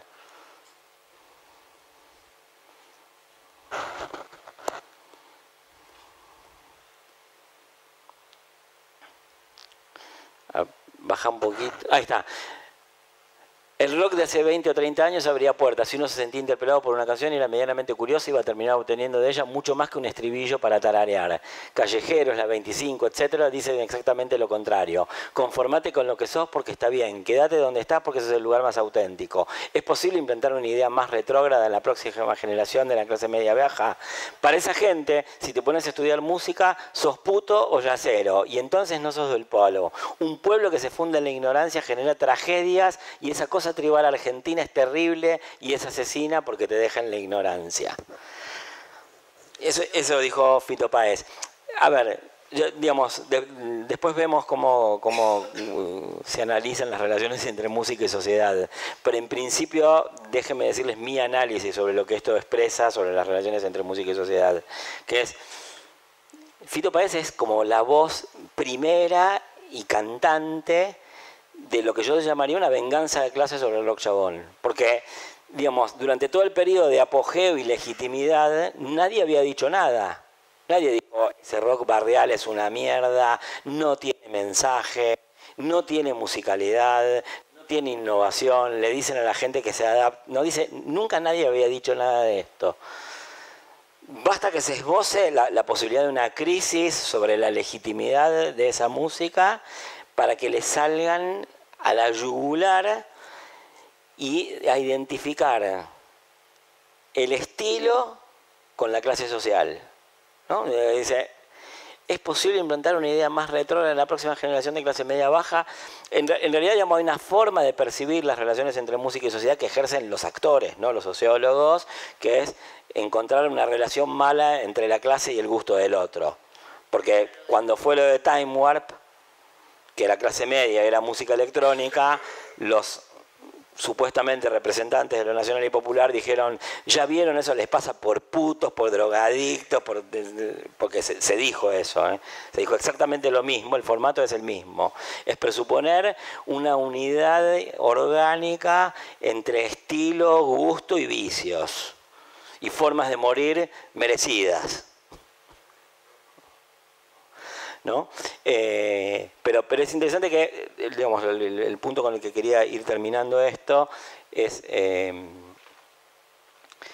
finalmente el rock chabón, digamos, tiene su, momento de caída, que es Cromañón y es una, crisis de legitimidad muy grande y aparecen estas expresiones que tienen que ver con, venganza de clase, que son músicos que se habían visto desplazados de, de, un cierto favor eh, de la opinión pública o de la opinión sobre música y empieza otra historia con la música. En parte yo diría es, es, como el gran momento de conciliación de cierta música indie que apunta a una temática más intimista, a un estilo, si se quiere, más, más lánguido, más austero, eh, a una cosa más chiquita, que también tiene que ver con el tipo de eventos y con la que la reglamentación sobre los eventos musicales después de Cromañón produjo, no es ajeno a eso, no fue una pura inventiva de eso, pero sí fue en parte el estilo de, perdón, una resultante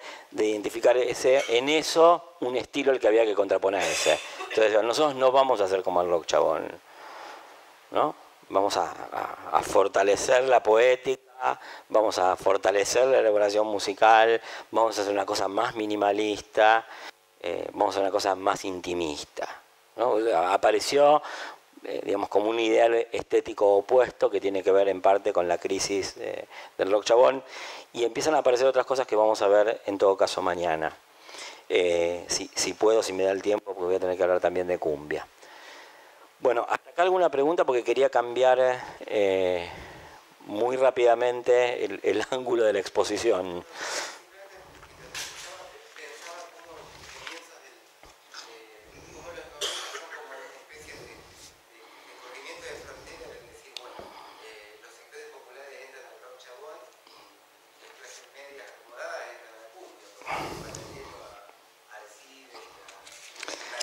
Sí.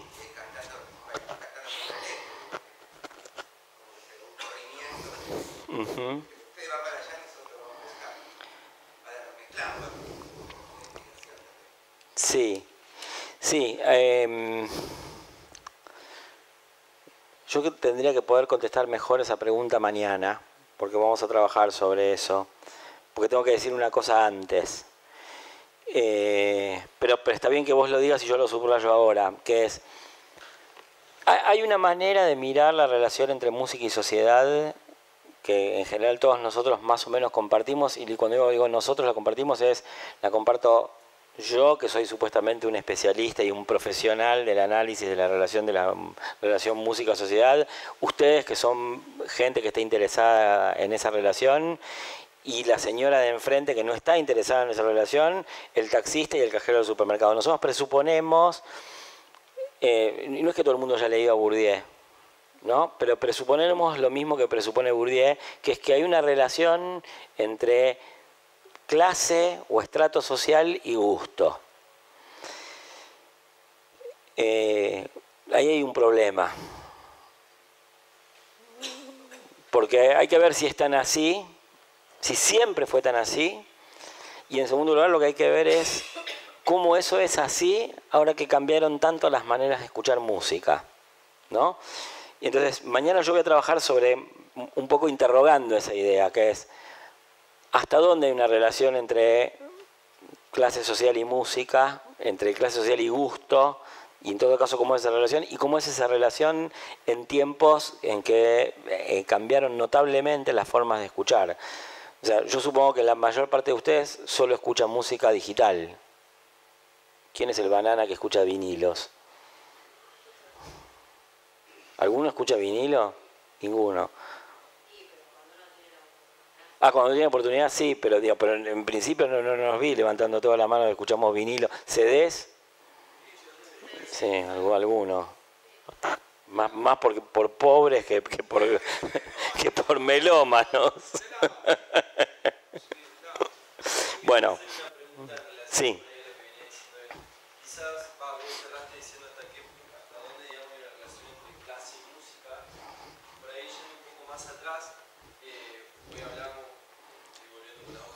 Sí, sí, sí, sí, sí. Sobre por ahí el, cambio que hubo en, los 80, digamos. Yo pensaba en la influencia de, los militares, ¿no? Como vos preguntaste quién, quién de nosotros consideramos si una... Mianovich. Si puede considerarse como dentro del rock.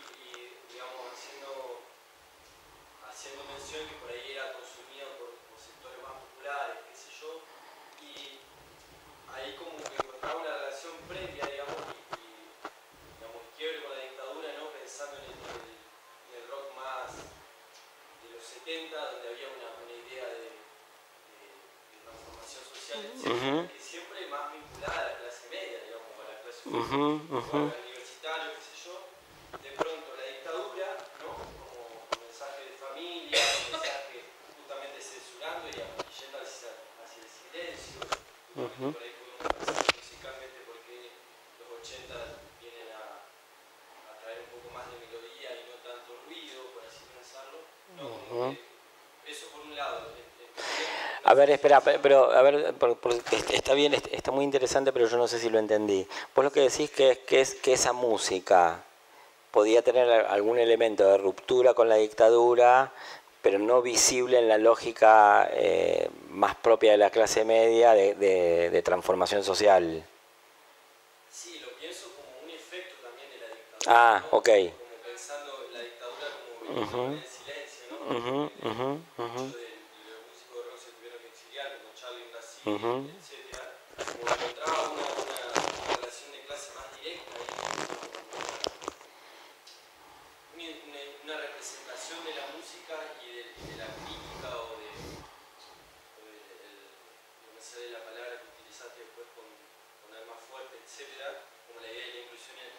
uh -huh. como el, digamos, cerrando esto que vos acabas de decir, como, bueno, ¿qué relación podemos pensar entre música y clase? Uh -huh, uh -huh. Yo 70 y, y, en la transición post-dictadura de los uh -huh. sí, como hay una relación de clase mucho más marcada, que supongo que mañana vamos a... Sí, a sí. Está bien. A ver, en, en, parte sí, en parte si no lo entendí, me lo vas a explicar, pero después, pero sí, creo, digamos, una cosa que uno podría decir es que esa presuposición de que hay un gusto, una clase social, funcionó un poco más en el pasado que ahora. También hay que ver si es que nosotros no estábamos mirando lo que pasaba de una manera como mm, buscando que hubiera una relación y forzando esa, esa relación. Pero eh, vamos a hacer un poco el ejercicio de eso mañana, porque la, la clase de eso la, la, la, destiné específicamente a eso. Yo quería digamos, hacer un pasaje, porque yo dije que íbamos a ver algunos elementos teóricos. Yo no paré en ningún momento y no voy a parar, voy a terminar a las nueve y media y, si me dejan sigo hasta las diez. Eh, mm, pero eh, me parece que es mejor, aprovechamos mejor el tiempo. Que les decía que yo quería que viéramos algunos elementos teóricos mínimos sobre la relación entre música y sociedad y quiero referirme a un, autor que es muy importante, que de alguna manera está presente en todos nosotros, aunque no, lo hayamos siquiera leído, eh, porque la, las categorías que él ayuda a formular están como presentes en, casi todos nosotros. El, el autor es eh, Theodor Adorno, y es un, autor que trabaja sobre la idea de industria cultural. Y yo diría, eh, todos nosotros, inclusive, digamos, casi por... De la misma manera que creemos que el sol evapora el agua y se forman las nubes y llueve y más o menos digamos, no, no, no, tenemos mucha duda de que el proceso es así. ¿no? Tampoco tenemos muchas dudas sobre la idea de sistema y de que habría un, digamos que la industria cultural funciona de manera tal que recoge de las aspiraciones de la sociedad, las cuales puede identificar por medios técnicos muy específicos, algunos motivos que los devuelve a la sociedad bajo la forma de productos culturales y los devuelve a la sociedad bajo la forma de productos culturales de consumo imperativo, ¿no? Y los vuelve a la sociedad bajo la forma de productos culturales de consumo imperativo porque esa misma industria cultural dispone de redes de difusión de esos mismos productos. O sea, las discográficas hacen estudios de marketing o identifican de alguna manera qué carajos quiere la gente, promueven la elaboración de ese tipo de música promueven esos grupos, lanzan esos grupos y esas músicas a través del sistema de la radiofonía. Esto es una teoría aparte que funcionaba en una época que el sistema de radiofonía estaba como relativamente más unificado, no había 700.000 radios, los públicos estaban relativamente... Eh, unificados en comparación con ahora que hay 7.500 radios digitales. Yo no sé quién de ustedes escucha radio, probablemente busquen música directamente eh, en forma autónoma, por estoy hablando de un pasado, pero esta teoría que es muy importante se formó en ese mundo. Eh, y eh, esa teoría tiene, digamos, un una virtud y un problema al mismo tiempo, que es coincide mucho con nuestro sentido común. Creemos que alguien puede manipular la sensibilidad de la gente. ¿No? Eh, eso se puede decir en una lógica muy conspirativa, como si hubiera unos tipos que se reúnen y discuten a ver cómo los vamos a cagar a los giles, se vamos a averiguar lo que quieren, les vamos a dar lo que quieren, los vamos a tener eh, manteniéndolos siempre en el mismo gusto, o se puede decir, como lo decía Adorno, que es un poco lo que quiero, digamos, ponerle un poquito de lupa ahora, que es que efectivamente, digamos, la producción cultural cede al mismo tiempo, o sea, le da lugar al mismo tiempo, cede de, conceder a la lógica del capital y de la burocracia al mismo tiempo. ¿no? Eh, entonces, la obra de arte, el mensaje estético, eh, que tenía un sentido, digamos, entre abierto y puro y espiritual, se transforma en una mercancía más. ¿No? Y se produce con las reglas de una mercancía. Por, otro lado, es esto que es el sentido y mensajes que se producen en, la lógica del capital, es decir, en la lógica de algo que tiene que eh, reproducir ampliadamente sus ganancias, ¿sí? también se reproduce siguiendo la lógica de la extremada tecnificación de la sociedad. ¿no? es la lógica del capital más la lógica de la tecnificación. Y es una lógica, digamos, esas dos lógicas combinadas lo que producen es una, desde el punto de vista de Adorno, es una especie de empresa de colonización de las almas. ¿no? Porque lo, que dice Adorno es, por medios técnicos se nos extrae nuestra voluntad y por medios técnicos y por medios eh, mercantiles se nos imponen productos que reconocen nuestra voluntad y se vuelven de consumo obligatorio y se transforman nuestro propio nuestra propia percepción del mundo. No solamente nuestra percepción del mundo, sino nuestro propio esquema perceptivo. o sea, no es alguna representación del mundo, sino el esquema que regula las percepciones del mundo. ¿No? Se cambia lo que dicen eh, los autores adornianos, el, el, el percepto. ¿No? Entonces es, es como si la lógica del capital y de la tecnoburocracia ingresase a nuestros propios oídos y los transformase. Ya no es a nuestro cerebro. ¿No? Y digo, eso no ocurre por una voluntad maléfica de dos o tres que se reúnen, sino por los imperativos de funcionamiento de la empresa capitalista. Más dice una cosa que complementa esto que, vengo diciendo, que es eh, esto es importantísimo que ocurra en las sociedades capitalistas, porque la manera de asegurar la lealtad de los sujetos al capitalismo es que en su tiempo de ocio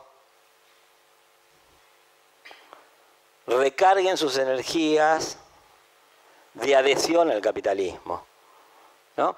Hay alguna frase que dice Adorno en, un texto que es la industria cultural como engaño de masas, dice, el, lugar del ocio es el lugar de formación del sujeto en el capitalismo y en el cine, viendo las patadas en el culo que recibe el ratón Mickey, aprendemos a recibir las que vamos a recibir en las fábricas.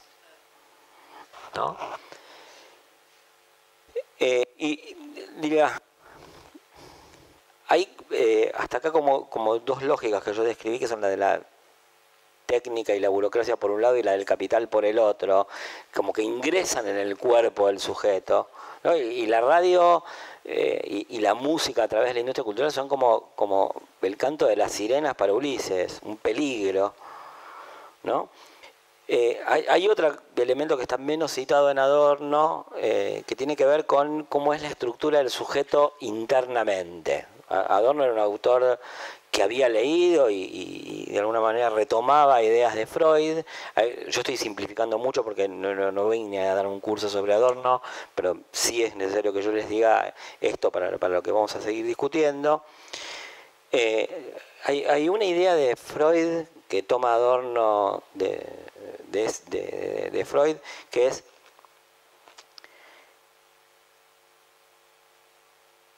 un sujeto está permanentemente buscando cumplir y realizar ideales y al mismo tiempo uno fracasa permanentemente en eso. Y la respuesta del sujeto al fracaso en el cumplimiento de un ideal es una reacción como de autocastigo, de encadenarse más fuertemente a ese ideal. No me salió, voy a ir más fuerte. Vuelvo atrás para retomar envión. El mecanismo de ese subjetivo que parece un poco muy abstracto, yo se los voy a ilustrar con una cosa muy rápida. Jugar al Tetris. Jugar al Tetris e, e, expresa esa relación que tenemos los humanos con el fracaso. Si empezás a jugar al Tetris no paras más en tu puta vida. ¿no? O sea, una más y una más, esta vez sí.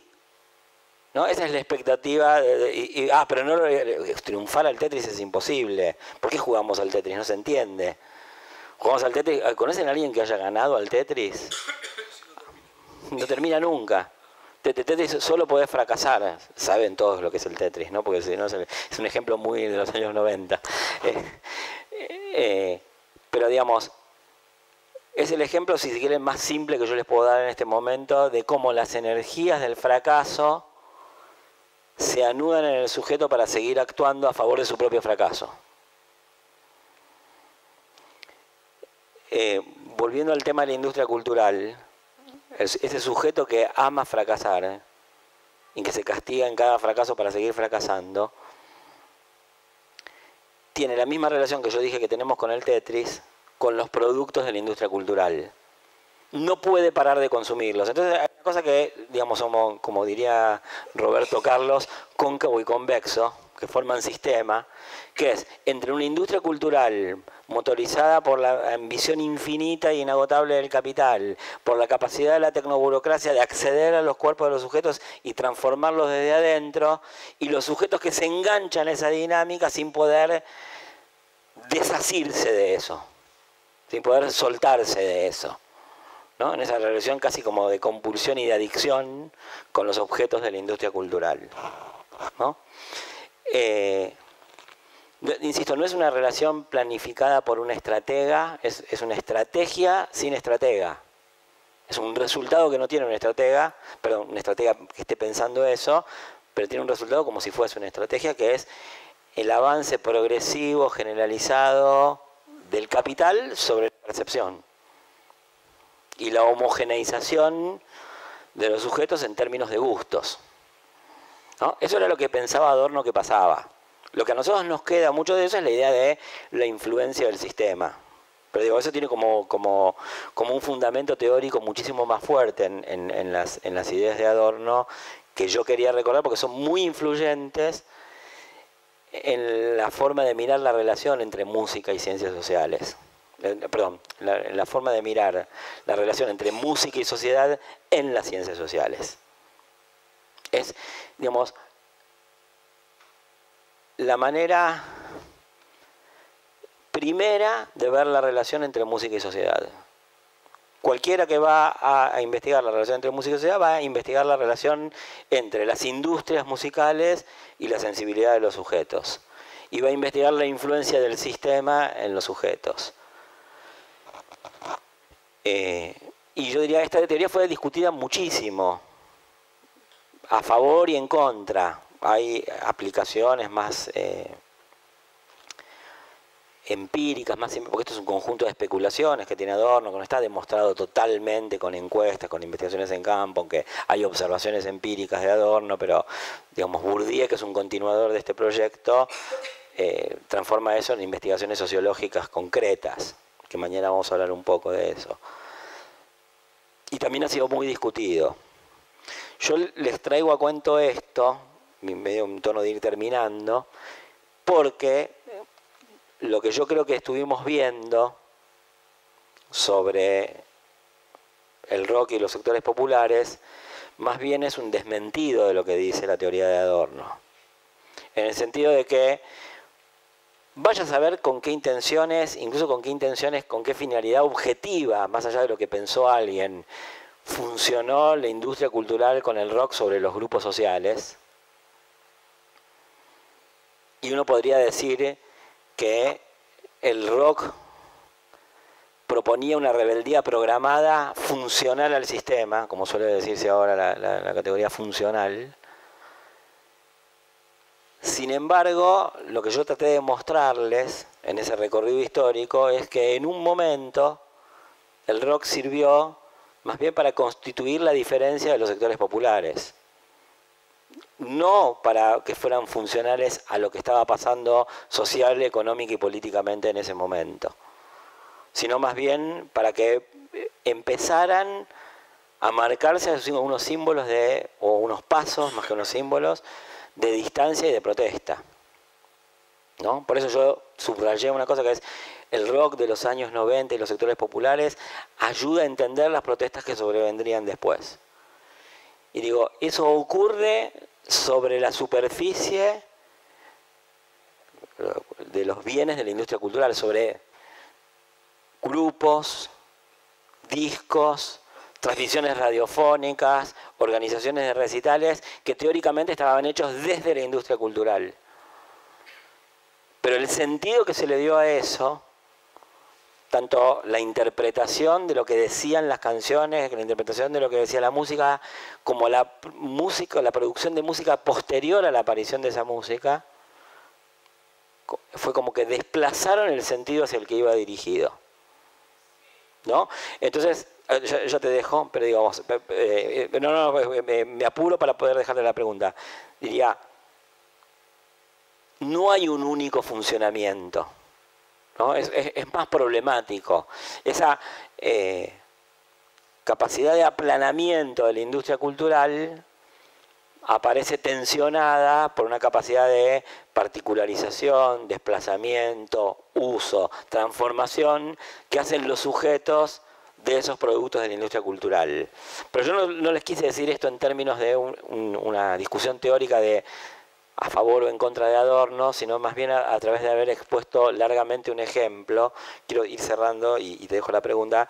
Entonces, digamos, la, clase de hoy tenía que ver con esto. Por un lado, contarles un momento de lo que sería la historia social de la música en Argentina, pero también transmitirles una inquietud sobre cuáles son las herramientas teóricas para apropiarse de esos hechos sobre esto podemos discutir muchísimo más, no vamos a tener todo el tiempo del mundo, pero ya me estoy abriendo a lo que vos vas a preguntar. Solamente para dejar cerrada la clase, ¿no? Dilo. lo mejor también tiene que ver con una interpretación desde la actualidad. Porque me parece que por ahí también es, era una, como, era una antesala de la Ujú, ujú.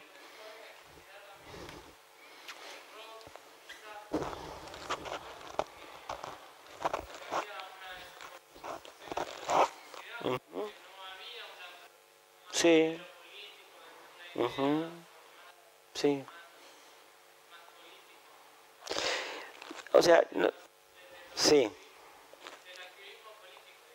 No, yo, estoy totalmente de acuerdo. Se le puede echar un poco más de, de fuerza a ese razonamiento. Eh, pero partamos de lo que vos estás diciendo y que estoy de acuerdo. Eh, uno podría decir, la, la música eh, fue un lugar privilegiado de la protesta porque no existían los organismos políticos que permitieran ejercer eso y en parte es cierto, digamos, ¿qué, qué es lo que ocurre? ¿Por qué pasa eso? Digo, eh, parte del gobierno de Menem y de la transformación de los 90, que fue una, realmente una reorganización eh, abrupta y radical de la sociedad argentina. Se transformó la situación de empleo, de salario, de, millones y millones de argentinos. Eh, también tuvo como precondición o como, como evento concomitante de eso la transformación del peronismo. ¿no? Que digo, Menem había llegado como a presidente, como presidente peronista y había prometido, no sé, la revolución productiva y el salariazo, y los grupos peronistas que lo apoyaban eh, eh, podían haberse quedado diciendo, bueno, y lo que nos prometiste eh, no, no vino, vino otra cosa, vamos a protestar. Y, una de las reacciones de, digamos, de todo el conjunto de la construcción política del menemismo fue la desactivación parcial de parte del peronismo. ¿no? Eso, eso es cierto, y entonces ahí tu, tu argumento encuentra una razón. Hay otra razón por la cual tu argumento, una razón que es, bueno, a la salida de la dictadura en el inicio de los años 80 hay muchas expectativas políticas, no solo a través del peronismo, sino a través del radicalismo, de grupos de izquierda, y, todo eso es cierto. Eh, el desarrollo de los primeros años de la democracia no es muy alentador para todos esos grupos, ni para el radicalismo, ni para la izquierda, ni para los que defienden los derechos humanos. Y los años 89 y 90 son una derrota completa para esos mismos grupos, porque, digamos, eh, no solamente no a todos los militares, sino que viene el indulto, qué sé yo, no pasan esas cosas. Eh, entonces los proyectos políticos de la izquierda, digamos, eh, se, se debilitan muchísimo. Gente de izquierda que estaba en distintos lugares políticos, no solamente en la izquierda, básicamente se frustra, se desentusiasma, se desactiva. Entonces también la música en parte cubre ese lugar. Yo agregaría una cosa, por eso decía, uno le puede dar eh, otra fuerza a tu argumento, que es que, y por eso también es, es importante la cuestión de la relación entre música y sociedad, que es hasta los años 90, eh, tanto los analistas de la vida social y los analistas de la política, como la política misma, creían que los medios de suscitar convicción política eran medios más bien parecidos a los de la razón, ¿no? a los de la escuela. Y, y- y digo, y, y ni siquiera el peronismo, hoy nosotros lo vemos como el partido de la emoción, el, populismo como irracional, y qué sé yo, igual si uno ve cómo pensaban los políticos de esa época, cómo pensaban los partidos de esa época, bueno, a la gente hay que explicarle y convencerla. ¿No? Entonces, es como que la, promoción de una convicción política eh, ocurría por vías discursivas, argumentativas, demostrativas. No importa para qué posición política, si una de derecha, de izquierda, pro globalización, contra globalización, pro mercado, contra el mercado. Eh, lo que se fue advirtiendo progresivamente, tanto entre políticos, miembros de la sociedad y analistas de la vida social, es que los medios de, convicción estética eh, siempre estuvieron presentes, que todo aquello que parecía como razón también era una estética y que se podía invertir fuertemente en, la promoción de una convicción a través de medios estéticos. Eh, entonces, la, política se va estetizando en los 90 y, y entonces tiene en los objetos estéticos una vía de transmisión privilegiada. Entonces, no es, no es, solamente porque digamos, se desactivan esos mecanismos políticos, sino también porque se identifican otras vías de politización. Y cuando digo politización no estoy diciendo algo necesariamente bueno o malo. La derechización también se produce por, por digamos, si, si, la derecha es lo malo. Eh, digamos, se, puede producir pluralismo por vías estéticas y se puede producir eh, exclusión y xenofobia por, por, por, por, la vía de la estetización. Pero yo, yo pienso en un ejemplo que, que, concreta un poco esta idea, ya, te dejo, que es eh, la protesta de hijos. Eh, a través de la vía del scratch y de toda una cosa muy actuada, le granjeó resultados y repercusiones que no hubiera tenido la generación anterior del movimiento de derechos humanos, que estaba más capturada en un patrón de politización racional, de discursividad. ¿No? Para, ponerte el ejemplo de lo que estoy diciendo, eh, yo sé que no es, el, eh, o sea, el ejemplo puede confundir porque uno puede confundir politización con derechos humanos, derechos humanos con izquierda y, digamos, y aparte no fue lo más masivo del mundo lo de hijos, pero inclusive así, que es, el reclamo de derechos humanos alcanzó mucha más popularidad, divulgación, comprensión, sensibilización y visibilización en los 90 con todo el Estado en contra de eso, ya ha hecho el indulto, que en los 80, cuando, digamos, por lo menos en los primeros dos años del gobierno de Alfonsín, estaba como el Estado más, más favorable a eso. Pero, digamos, los modos de vehiculización de esas ideas, eh, tramados más en obras estéticas que en intervenciones argumentativas, eh, surtieron más efecto. Creo yo, tampoco estoy del todo seguro, pero digo, es un complemento a esa idea que sí, se desactivaron algunos organismos políticos, pero también empezaron a intervenir otras lógicas de, politización. Y, perdón que, amplíe, eso es para mí más claro que nunca en los actuales 2000 y, 2000 y pico, ¿no? Eh, pero no solo por la presencia del marketing, sino que eh, tanto las identidades kirchneristas como eh, las antikirchneristas o el macrismo eh, se han tramitado al calor de una estetización de la política, ¿no? muy, muy consciente, muy elaborada y muy volcada sobre objetos estéticos. Entonces, digamos, uno lo puede decir, pero la verdad que no es, no sirve para nada, no sirve ni analítica ni políticamente, votaron globos. Sí, votaron globos, y no, es casualidad que votaron globos, digamos, la puesta en escena de los globos recoge y produce muchísimos sentidos que no puede producir un discurso, ¿no? Después no es que la gente es boluda y vota globos, sino que le propusieron un sentido, lo capturaron en los globos y hubo una comprensión a través de los globos. Bueno, ¿ibas a decir algo más o...?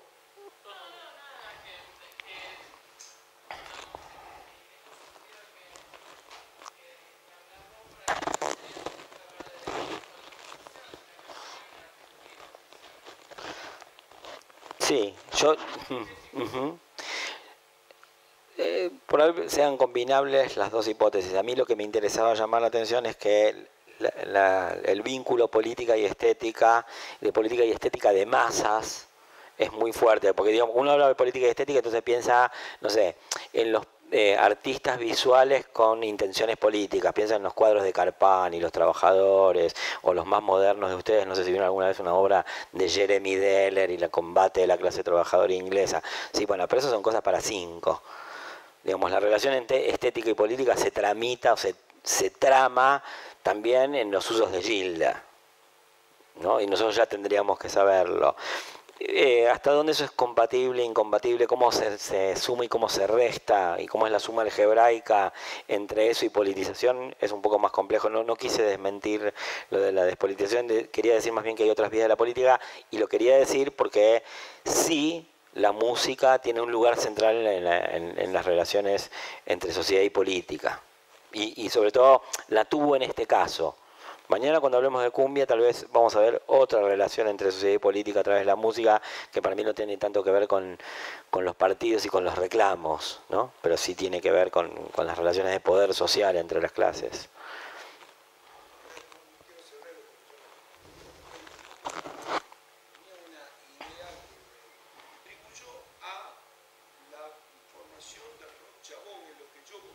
Sí. Yo mañana voy a responder sobre eso porque eh, es un argumento muy importante, lleva mucho detalle y, lo tenía preparado más para la cumbia, pero, pero digamos, lo vamos a, conjugar. Eh, pero, pero hay una cosa que vos decís sobre la cual yo quiero llamar la atención ya inmediatamente, que es yo estoy totalmente de acuerdo, y, eso en parte lo vamos a ver mañana y, sobre todo la otra clase, que hay un, cambio muy importante que es la democratización de la producción de música a través exactamente de este fenómeno que es el abaratamiento del costo de producción y reproducción de música. Eso, eso, tal como vos lo decís, es, es cierto. Eso no necesariamente hubiera resultado en el rock chabón, resultó en muchas cosas, entre otras en el rock chabón. O sea, no, no, la, matriz estética no se deduce de la condición técnica que es que se democratizó. Y lo otro, que yo más bien propongo que en, lugar de quedar como afirmación, quede como problema, es la democratización es necesariamente simplificación, uno. Y dos, ¿cómo nosotros podemos ver eso que vos llamaste simplificación de una manera diferente. ¿No? Porque, digamos, no, no, no es menor interrogar esa manera de ver.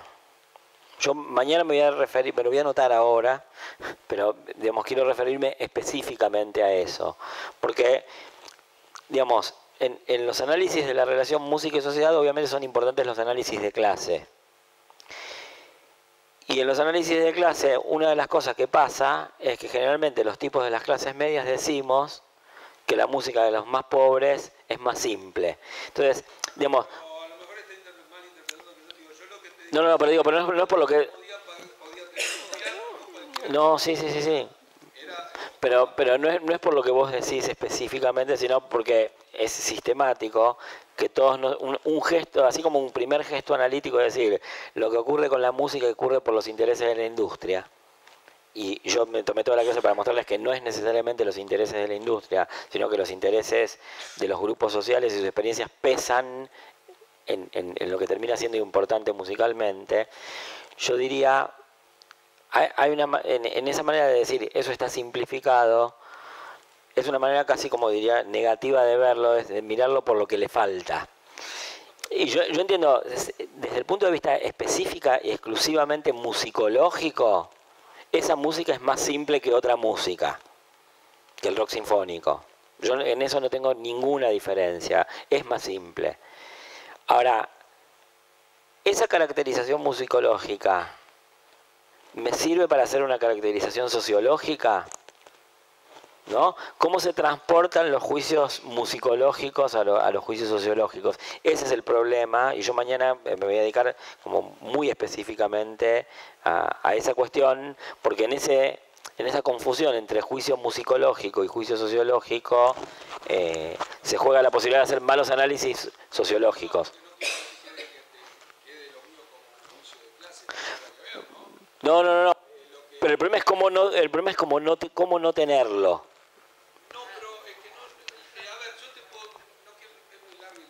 Mañana, mañana lo vemos, mañana lo vemos.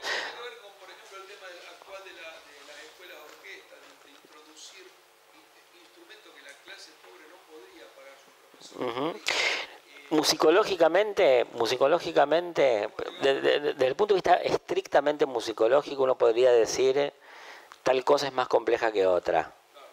Ahora, para describir sociológicamente, tengo que poder abandonar la palabra simple, complejo. Eh, porque, porque si no se, se me filtra otra cosa que no estoy controlando cuando, cuando, lo, cuando lo miro sociológicamente, ¿no? Y después está la otra cosa que es, eh, sí, qué sé yo, por ejemplo, los, los inicios del rap, vos podés decir, sí, el rap es una cosa simple, y qué sé yo, sí, ponele, ponele que es simple. Mirás la evolución posterior del rap y la combinación y decís, mirá, y sí, empieza con unos instrumentos que son eh, producto de la industrialización, el abaratamiento, qué sé yo qué, pero la- las variaciones vocales, la combinación con los movimientos corporales y qué sé yo qué, ya te genera una cosa totalmente diferente en el sentido de que hay una pauta de complejidad que, claro, comparándola con la pauta de complejidad de la música erudita o del rock sinfónico, parece simple, pero porque se desarrolla la complejidad en otro sentido, primer punto. Y el otro punto, yo entiendo que hay un valor acordado a la complejidad, y entonces complejidad es bueno, simple es malo, más o menos.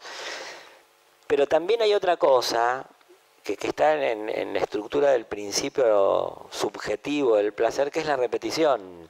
La música nos da placer, entre otras cosas, porque es repetición. Porque nosotros somos sujetos que, digamos, o sea, bailar es repetición, coger es repetición, masticar es repetición, respirar es repetición, correr es repetición. No, la, repetición es una gran fuente de placer del sujeto.